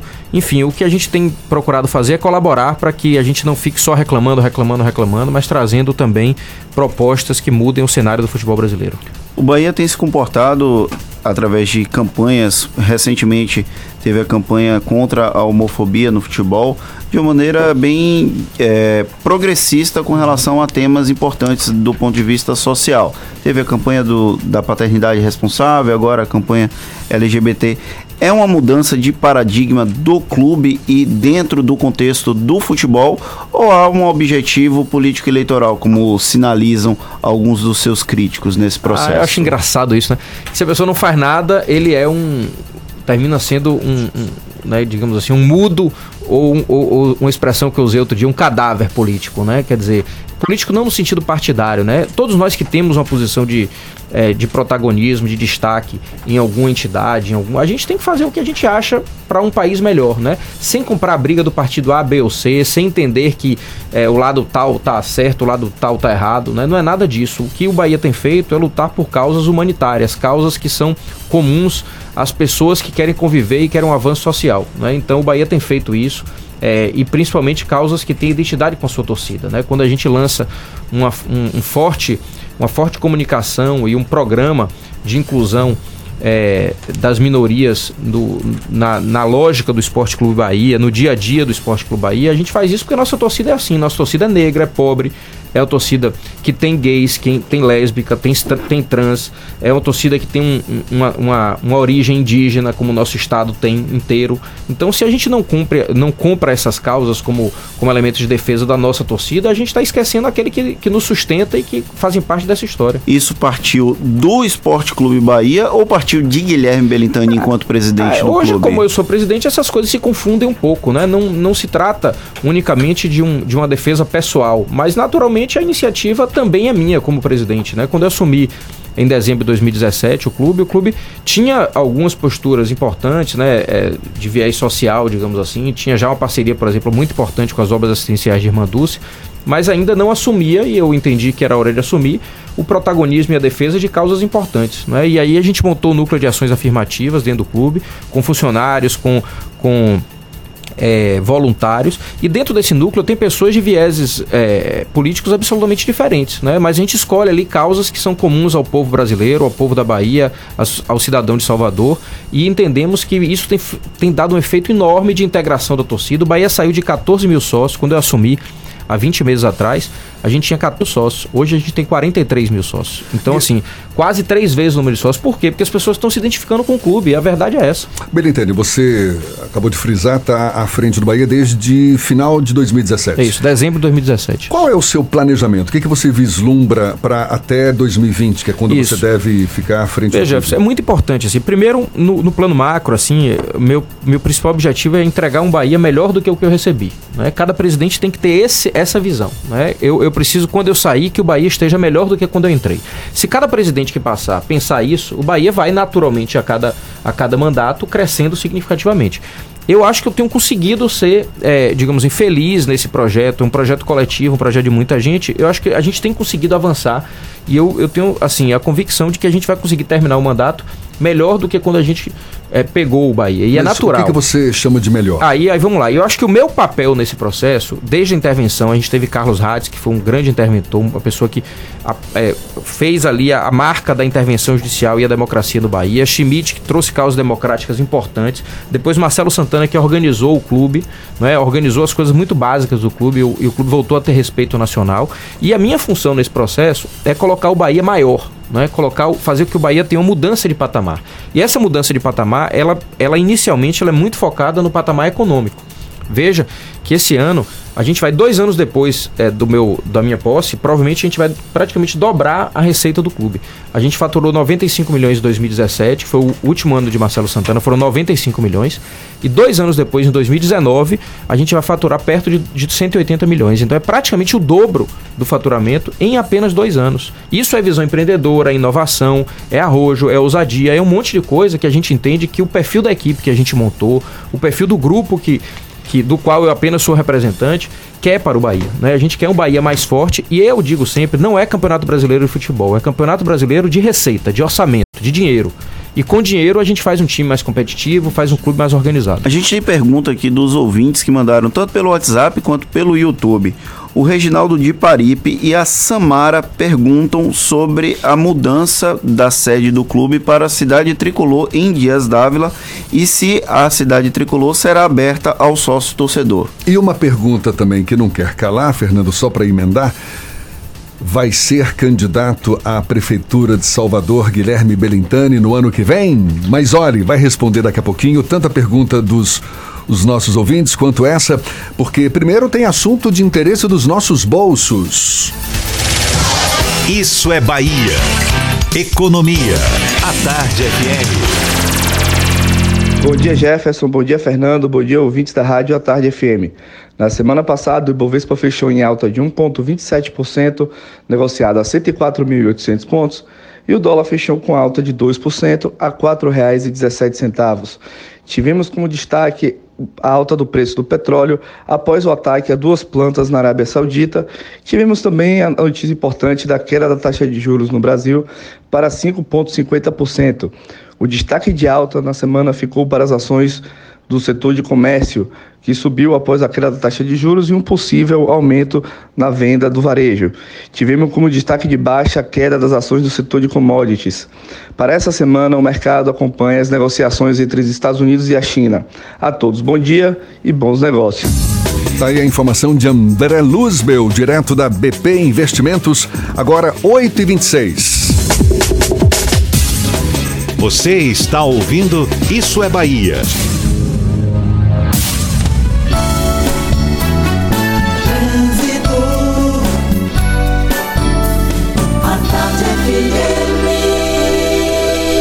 Oferecimento: Monobloco, o alinhamento 3D de carro de passeio mais barato da Bahia, R$19,90. Aniversário Bahia VIP Veículos. Com entrada a partir de um real, você sai novo novo. Nutrição é com o SESI. Acesse www.sesisaudeba.com.br. Link dedicado e radiocomunicação é com a Softcomp. Você que está na Via Expressa e quer seguir para a BR-324, tem um pouco de lentidão na via por causa dos reflexos de um carro quebrado, mas só no trecho final já acessa a rodovia, nada que chegue a preocupar. E você que está no Cabula, nas imediações da Unep, é melhor descer a ladeira do Saboeiro e pegar a CM Detran para chegar na rótula do abacaxi. Trânsito na Silveira Martins está complicado por causa dos reflexos de um acidente no trecho do Cabula. TIM Live, assine a ultra banda larga fixa da TIM que não trava e navegue com 300 mega de velocidade pagando só por 150 mega. Vem pra TIM Live. Cláudia Menezes para a Tarde FM, de carona com quem ouve e gosta. A combinação perfeita entre um modelo esportivo e de luxo. Conheça o seu novo Mercedes-Benz GLC 250 Coupé 1919 de R$ 362.900 por 345 mil reais à vista. Venha fazer um test drive e conferir. Rodobens Mercedes-Benz Salvador, Avenida Luiz Vina Filho 6864. No trânsito dê sentido à vida. Você não quer ficar gastando dados para pedir um Uber, né? Por isso tem o Uber Lite, um novo aplicativo da Uber mais rápido e mais leve. Mais rápido porque usa menos dados e leve porque ocupa menos espaço no seu celular. Pesa menos de 5 megas. Vamos com o Uber Lite? Baixe o app e comece a viajar sem se preocupar com a memória do seu celular. Uber, para você, para todos. Vamos! Eu sou mais a Bahia. A Bahia que cuida da nossa gente com as 12 novas policlínicas e com os 7 novos hospitais, leva esse cuidado cada vez mais perto. A Bahia que transforma água em trabalho e com a agricultura familiar transforma o pequeno lavrador em empresário. O governo do estado segue trabalhando forte e já é o governo que mais investiu na Bahia em toda a história, com obras tamanho G, G de gente. Governo do estado, Bahia, aqui é trabalho. Chegou o Team Black Família com assinatura Netflix inclusa. São filmes e séries que não acabam mais. E mais, Team Music by Deezer com mais de 53 milhões de músicas. E Team Banca Virtual com jornais e revistas. É muita diversão em um só plano. Vá a uma loja Tim e venha ser Tim Black Família. Saiba mais em tim.com.br. Chapada Diamantina. Bom gosto é ter direito à beleza que fascina. Terra, rios e mares, o canto dos roxinóis. Bom gosto e o conforto do portal lençóis.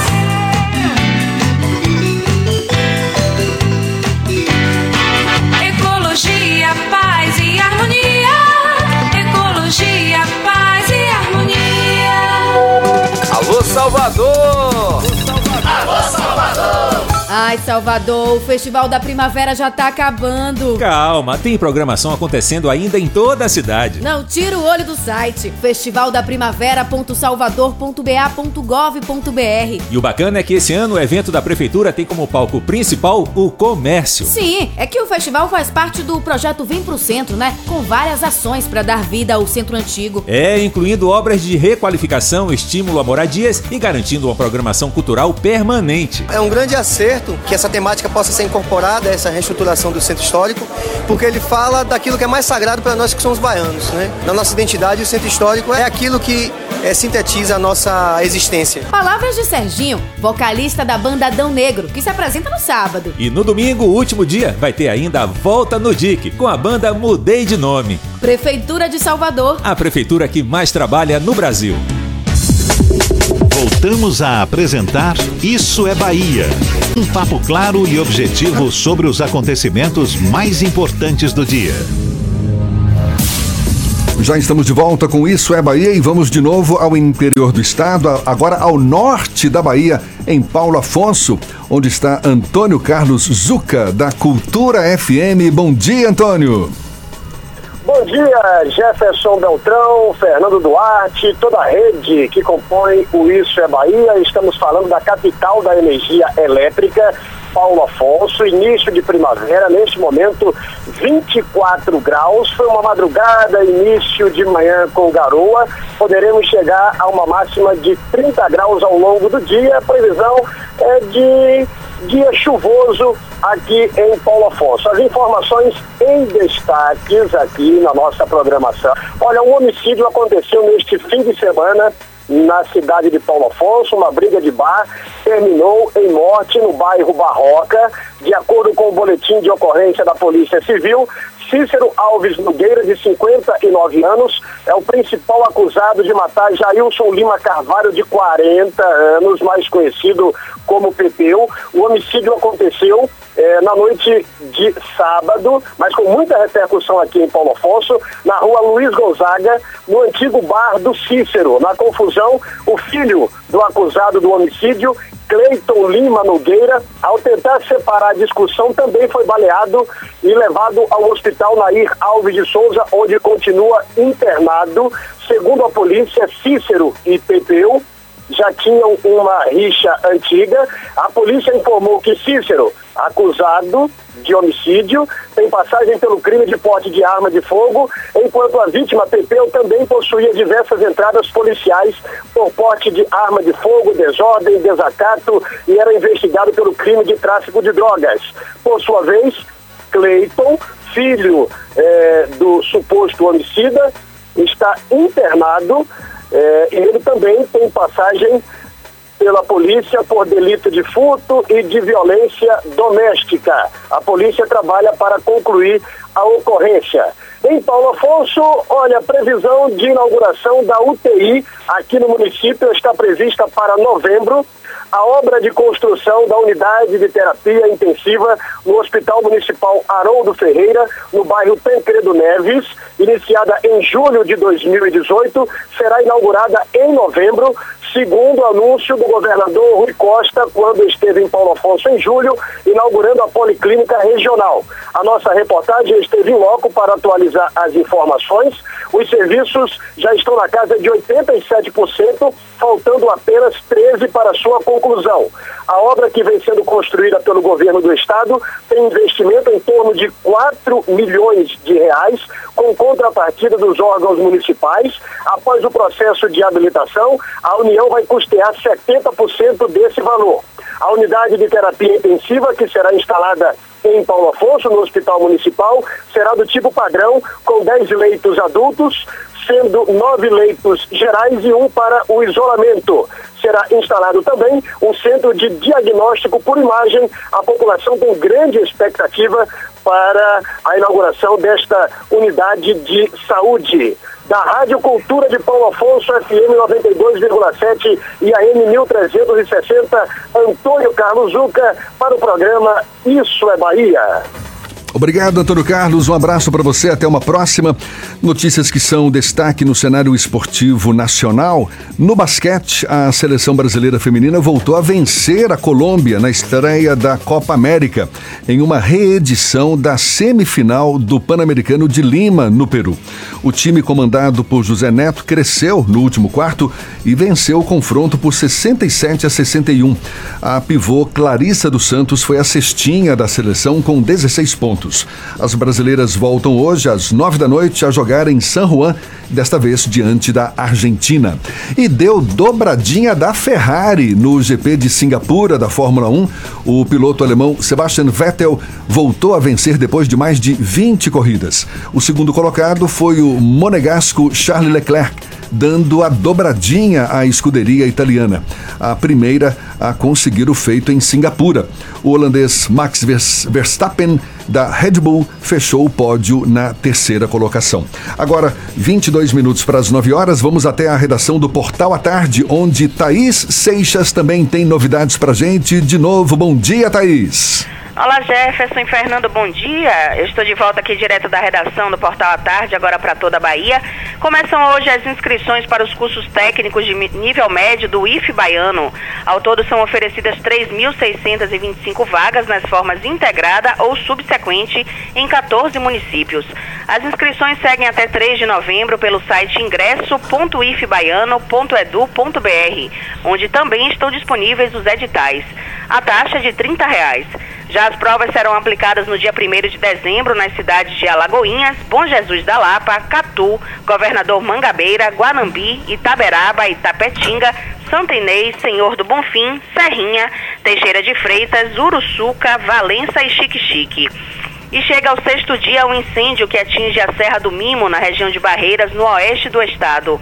Equipes especializadas do Corpo de Bombeiros da Bahia atuam no combate ao fogo, em conjunto com o 17º Grupamento de Bombeiros em Queimada. Na última sexta-feira, os agentes foram recebidos com cerca de 10 tiros quando chegaram ao bairro Jardim Europa. Não houve feridos e ninguém foi preso. As equipes continuaram o trabalho até as duas da tarde e depois suspenderam a ação, que foi retomada na madrugada de sábado. Esse é o segundo caso de incêndio na Serra do Mimo em menos de um mês. O primeiro ocorreu no dia 21 de agosto e queimou cerca de 3 hectares de terra. Outras notícias você confere no portal atardeatarde.com.br. É com você, Jefferson.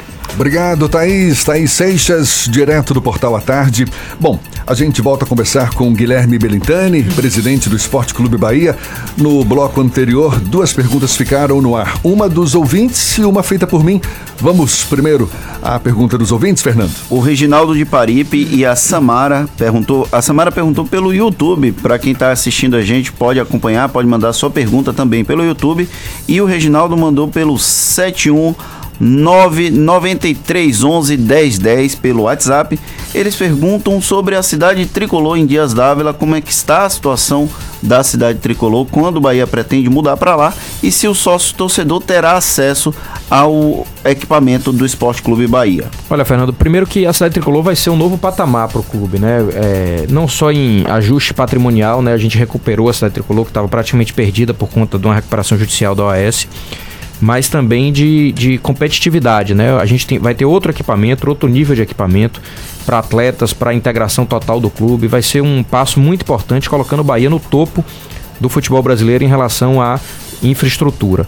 E naturalmente isso também vai nos permitir fazer com que os sócios estejam muito mais integrados ao clube, né? A cidade tricolor é maior, já vai estar preparada por tudo que a gente está fazendo lá para que os sócios consigam frequentar com mais habitualidade, fazer um programa inclusive de visitas diárias, aberto a sócios, lógico que programado, sempre programado, mas vai fazer com que o clube tenha o seu sócio muito mais próximo, né? E acho que isso vai ser um, um elemento importante, assim. A gente muda para lá, já começa as atividades em 1 de janeiro, no dia do aniversário do clube. A gente já começa em definitivo lá. Todas as categorias funcionando lá, desde é, o sub-14 até o time de profissionais já em 2020 integralmente, inclusive futebol feminino. E qual o destino do Fazendão? Fazendão a gente começa a discutir com o Conselho Deliberativo ainda esse mês, né? E depois abre para a Assembleia Geral de Sócios decidir. A nossa indicativa vai ser de uma venda e uma venda voltada para é, é, o pagamento de parte da dívida do clube, né? É, de fato o Fazendão não tem um valor de mercado tão significativo perto da dívida do clube, mas pode ser um passo importante para a gente reduzir ainda mais o endividamento e com endividamento menor o Bahia se torna cada vez mais forte. Esse é o nosso projeto. Lógico, quem vai decidir isso é o Conselho Deliberativo e a Assembleia de Sócios, não eu, não a nossa diretoria, mas a gente vai indicar nesse sentido. assim. Belintane, a gente pode pular de esporte para política. A gente está 2019 aí, já caminhando para as eleições de 2020, vira e mexe o seu nome é citado como um candidato potencial à Prefeitura de Salvador. É um projeto seu? Olha, eu, Jefferson, eu, fico falando sempre assim que isso para mim é um orgulho, né? É ser lembrado.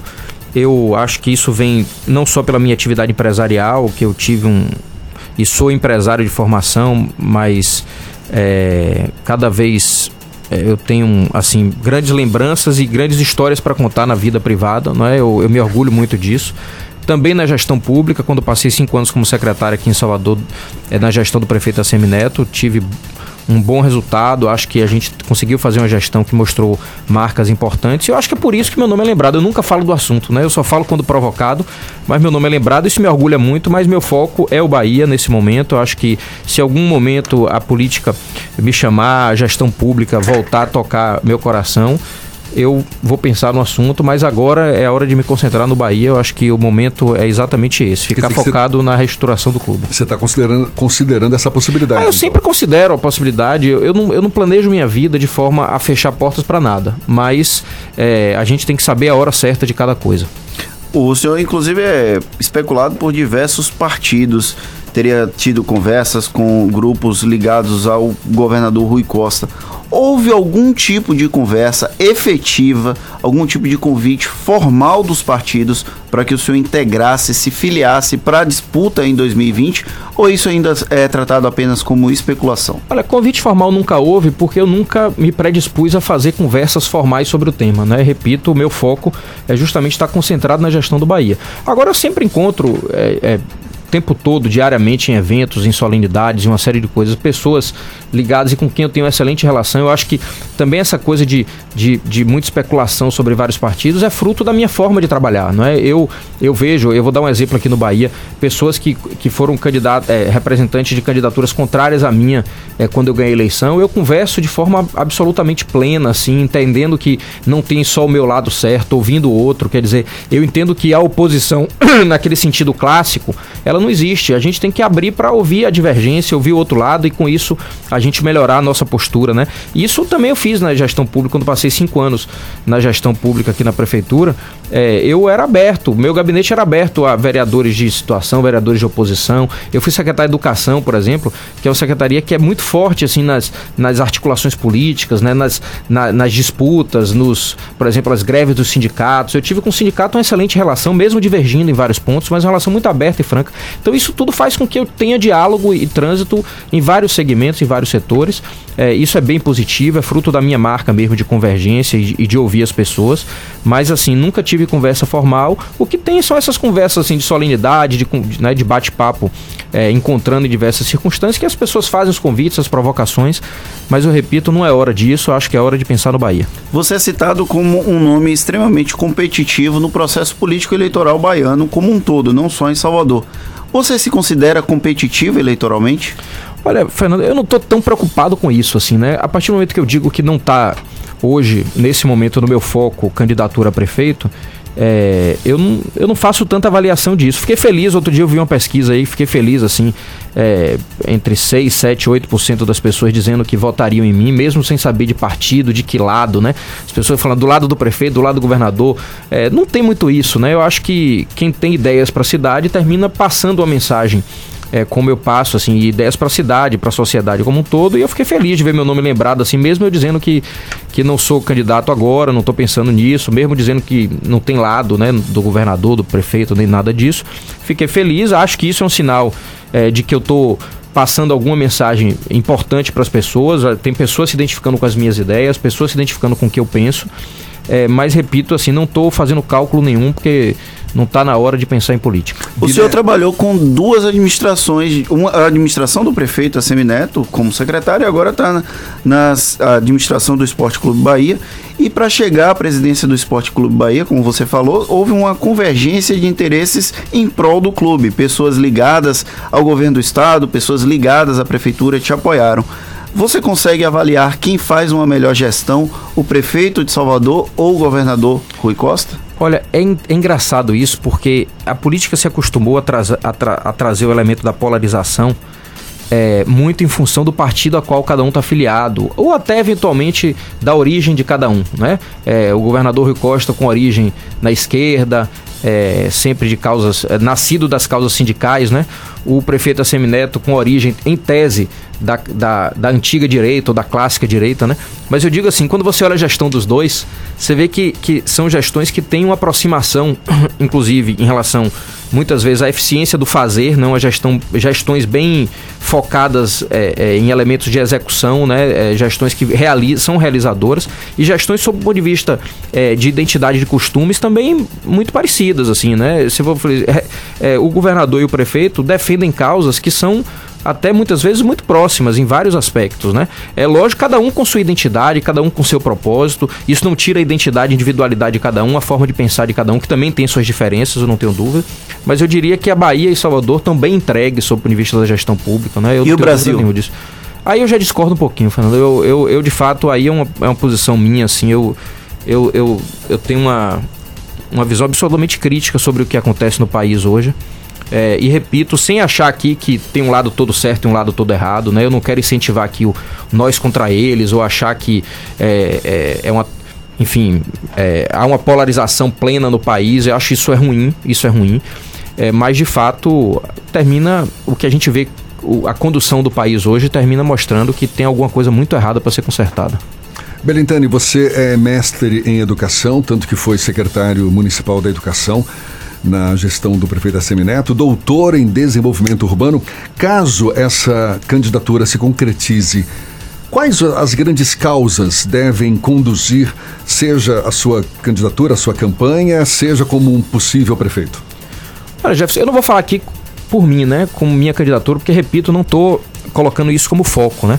Mas é interessante como a cidade de Salvador é, ela ao mesmo tempo que ela, ela vem amadurecendo no, no pensamento político, né? Eu acho que isso é, um, é, um, é uma coisa muito positiva. As pessoas estão se envolvendo cada vez mais com a cidade, as pessoas estão aprendendo cada vez mais a lutar e a perceber os seus direitos, né? Eu acho que isso é, é muitíssimo importante.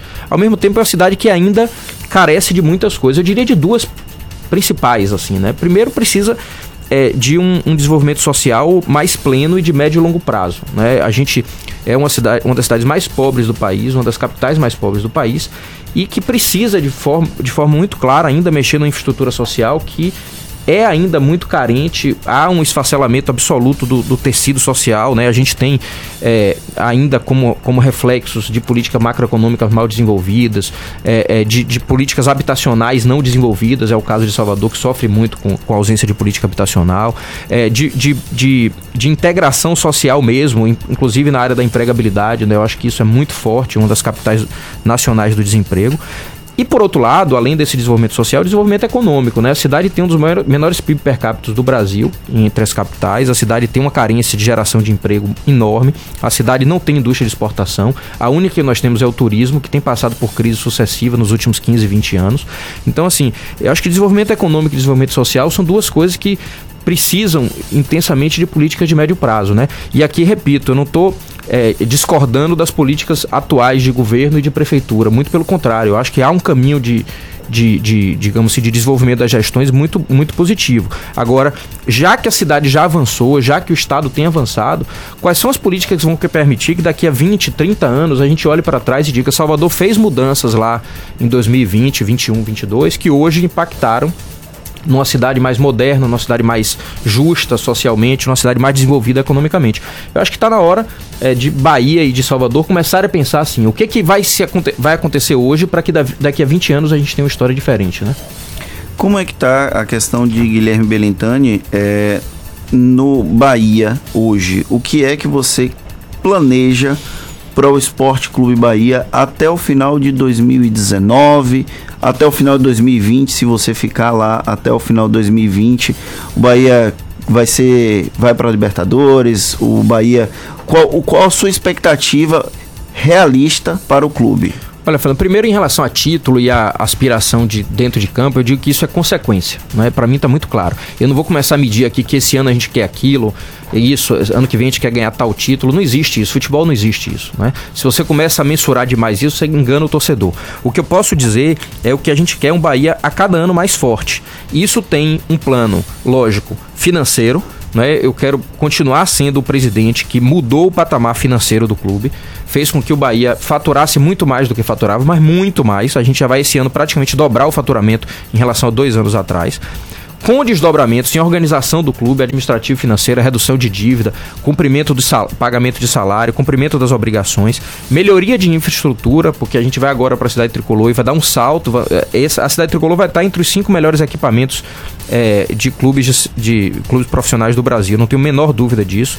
A gente vai estar chegando no nível dos melhores é, e a gente ainda vai poder avançar muito mais. E, consequentemente, com retornos em campo, né, que é o que interessa ao torcedor. Time mais competitivos, elenco mais competitivos e, eventualmente, títulos, que eu digo sempre que o torcedor do Bahia tem que ter paciência, porque a gente só começou a transformação em 2013. Veja, só para finalizar aqui, o grande clube que a gente se, um dos grandes clubes que a gente se espelha, que é o Atlético Paranaense, campeão recente da Copa do Brasil, é, fez uma grande transformação, modernização, mas começou esse processo há 25 anos atrás. Esse processo do Atlético começou há 25 anos. O Bahia só tem 5 ainda fazendo. Então, se quer fazer alguma coisa consistente, vamos fazer aos poucos que o resultado chega. Mas a gente quer transformar muito, pode ter certeza disso. Guilherme Belintani, presidente do Esporte Clube Bahia, muito obrigado pela disponibilidade, pela atenção dada aos ouvintes uhum. da Tarde FM. Um bom dia e até uma próxima. Bom, eu agradeço imensamente essa oportunidade. Também mandar aqui novamente meus parabéns ao Grupo à Tarde e mandar um abraço especial ao Bahia Notícias, né? Esse portal também que eu tenho um, um carinho especial, vi desde o começo assim o desenvolvimento e, estando nesse projeto aqui, eu tenho certeza que o projeto fica ainda mais audacioso, né? Com a plataforma também digital muito importante. Então, parabéns também a, a Luzbel, a Fernanda aqui presente, a todos que cobrem lá o Bahia Ulisses, também meu abraço do Bahia Notícias, que, que cobre o Bahia diariamente. Um, a torcida tem um carinho muito especial pelo Bahia Notícias, pode ter certeza. Sabe por quê? Eu vou falar por quê aqui. Porque sabe que a notícia que tem lá, não, se tá lá, é porque tem um fundo de verdade, pode ter certeza disso. Se tem, tá, tá no Bahia Notícias, é verdade, pode ter certeza. Então, meu abraço especial a todos aqui do Bahia Notícias, mais uma vez ao, ao Grupo à Tarde, meus parabéns. Um abraço a toda a torcida tricolor aí do interior do estado. Obrigado por poder falar com vocês aí. Obrigado, Belintani. Jefferson, tem uma notícia aqui de última hora. Uma criança morreu na manhã desta segunda-feira após cair do nono andar de um hotel em Salvador. O Hotel Mercury fica no Salvador Boulevard, aqui na rua Everton Visco, bem próximo. A criança teria 12 anos. Ainda não há informações detalhadas sobre o caso, porém já existe a confirmação do óbito. E certamente ao longo da nossa programação, da programação da Tarde FM, teremos mais informações sobre esse caso. Estamos chegando ao fim, Fernando. Último dia antes do vou fatídico não, mas é porque a expectativa é, é tão grande com o discurso de Jair Bolsonaro na Assembleia Geral da ONU amanhã que é, é eu, eu estou me corroendo para saber o que é que Bolsonaro vai falar lá. Mas antes da gente se despedir, tem mensagem aqui do Luiz Cláudio e do Éder Rosário dando parabéns pelo programa. Eles mandaram a mensagem pelo WhatsApp, o 99311 1010. Um abraço para eles. O Isso é Bahia vai ficando por aqui. Hoje, muita informação. O Guilherme Belintani bateu um papo conosco. Amanhã estamos de volta a partir das 7 da manhã para deixar você, para deixar o seu dia muito bem informado. Muito obrigado pela audiência, pela companhia, pela confiança a todos que nos acompanham aqui pela Tarde FM, aos nossos parceiros do interior do estado. Até amanhã, às 7 horas da manhã, com mais uma edição do Isso é Bahia.